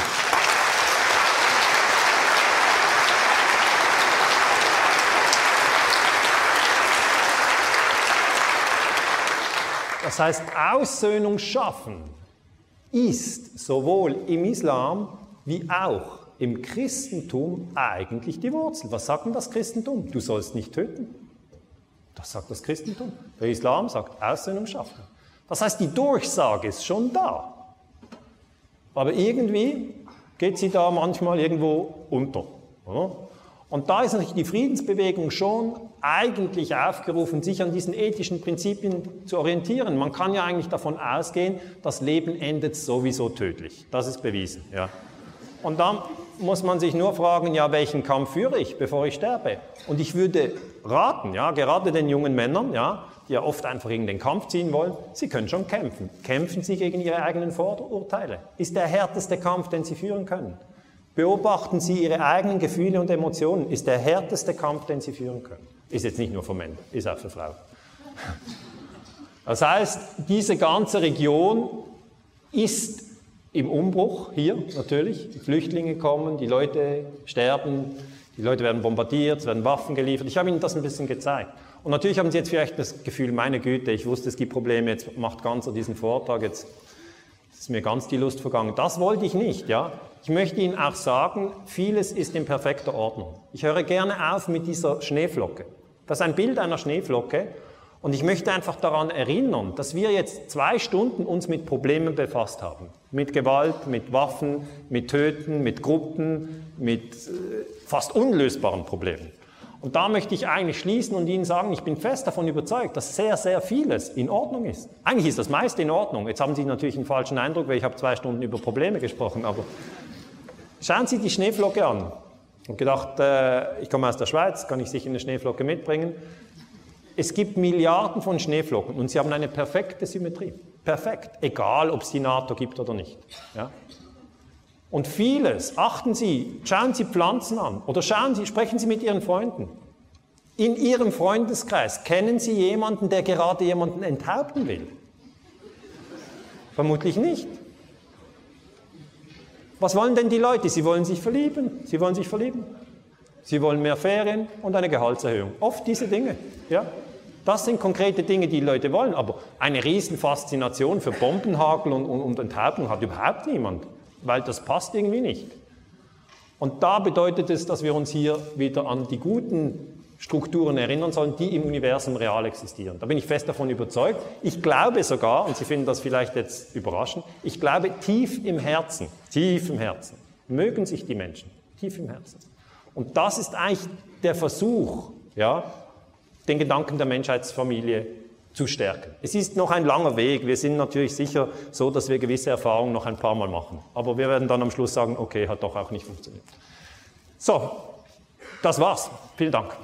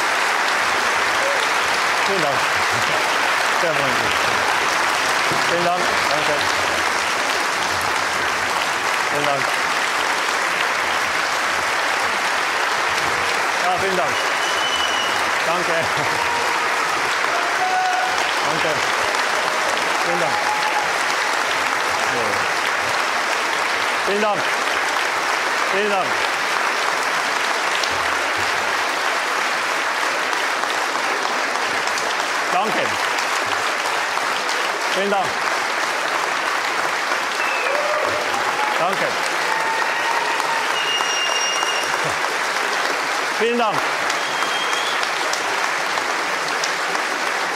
Danke.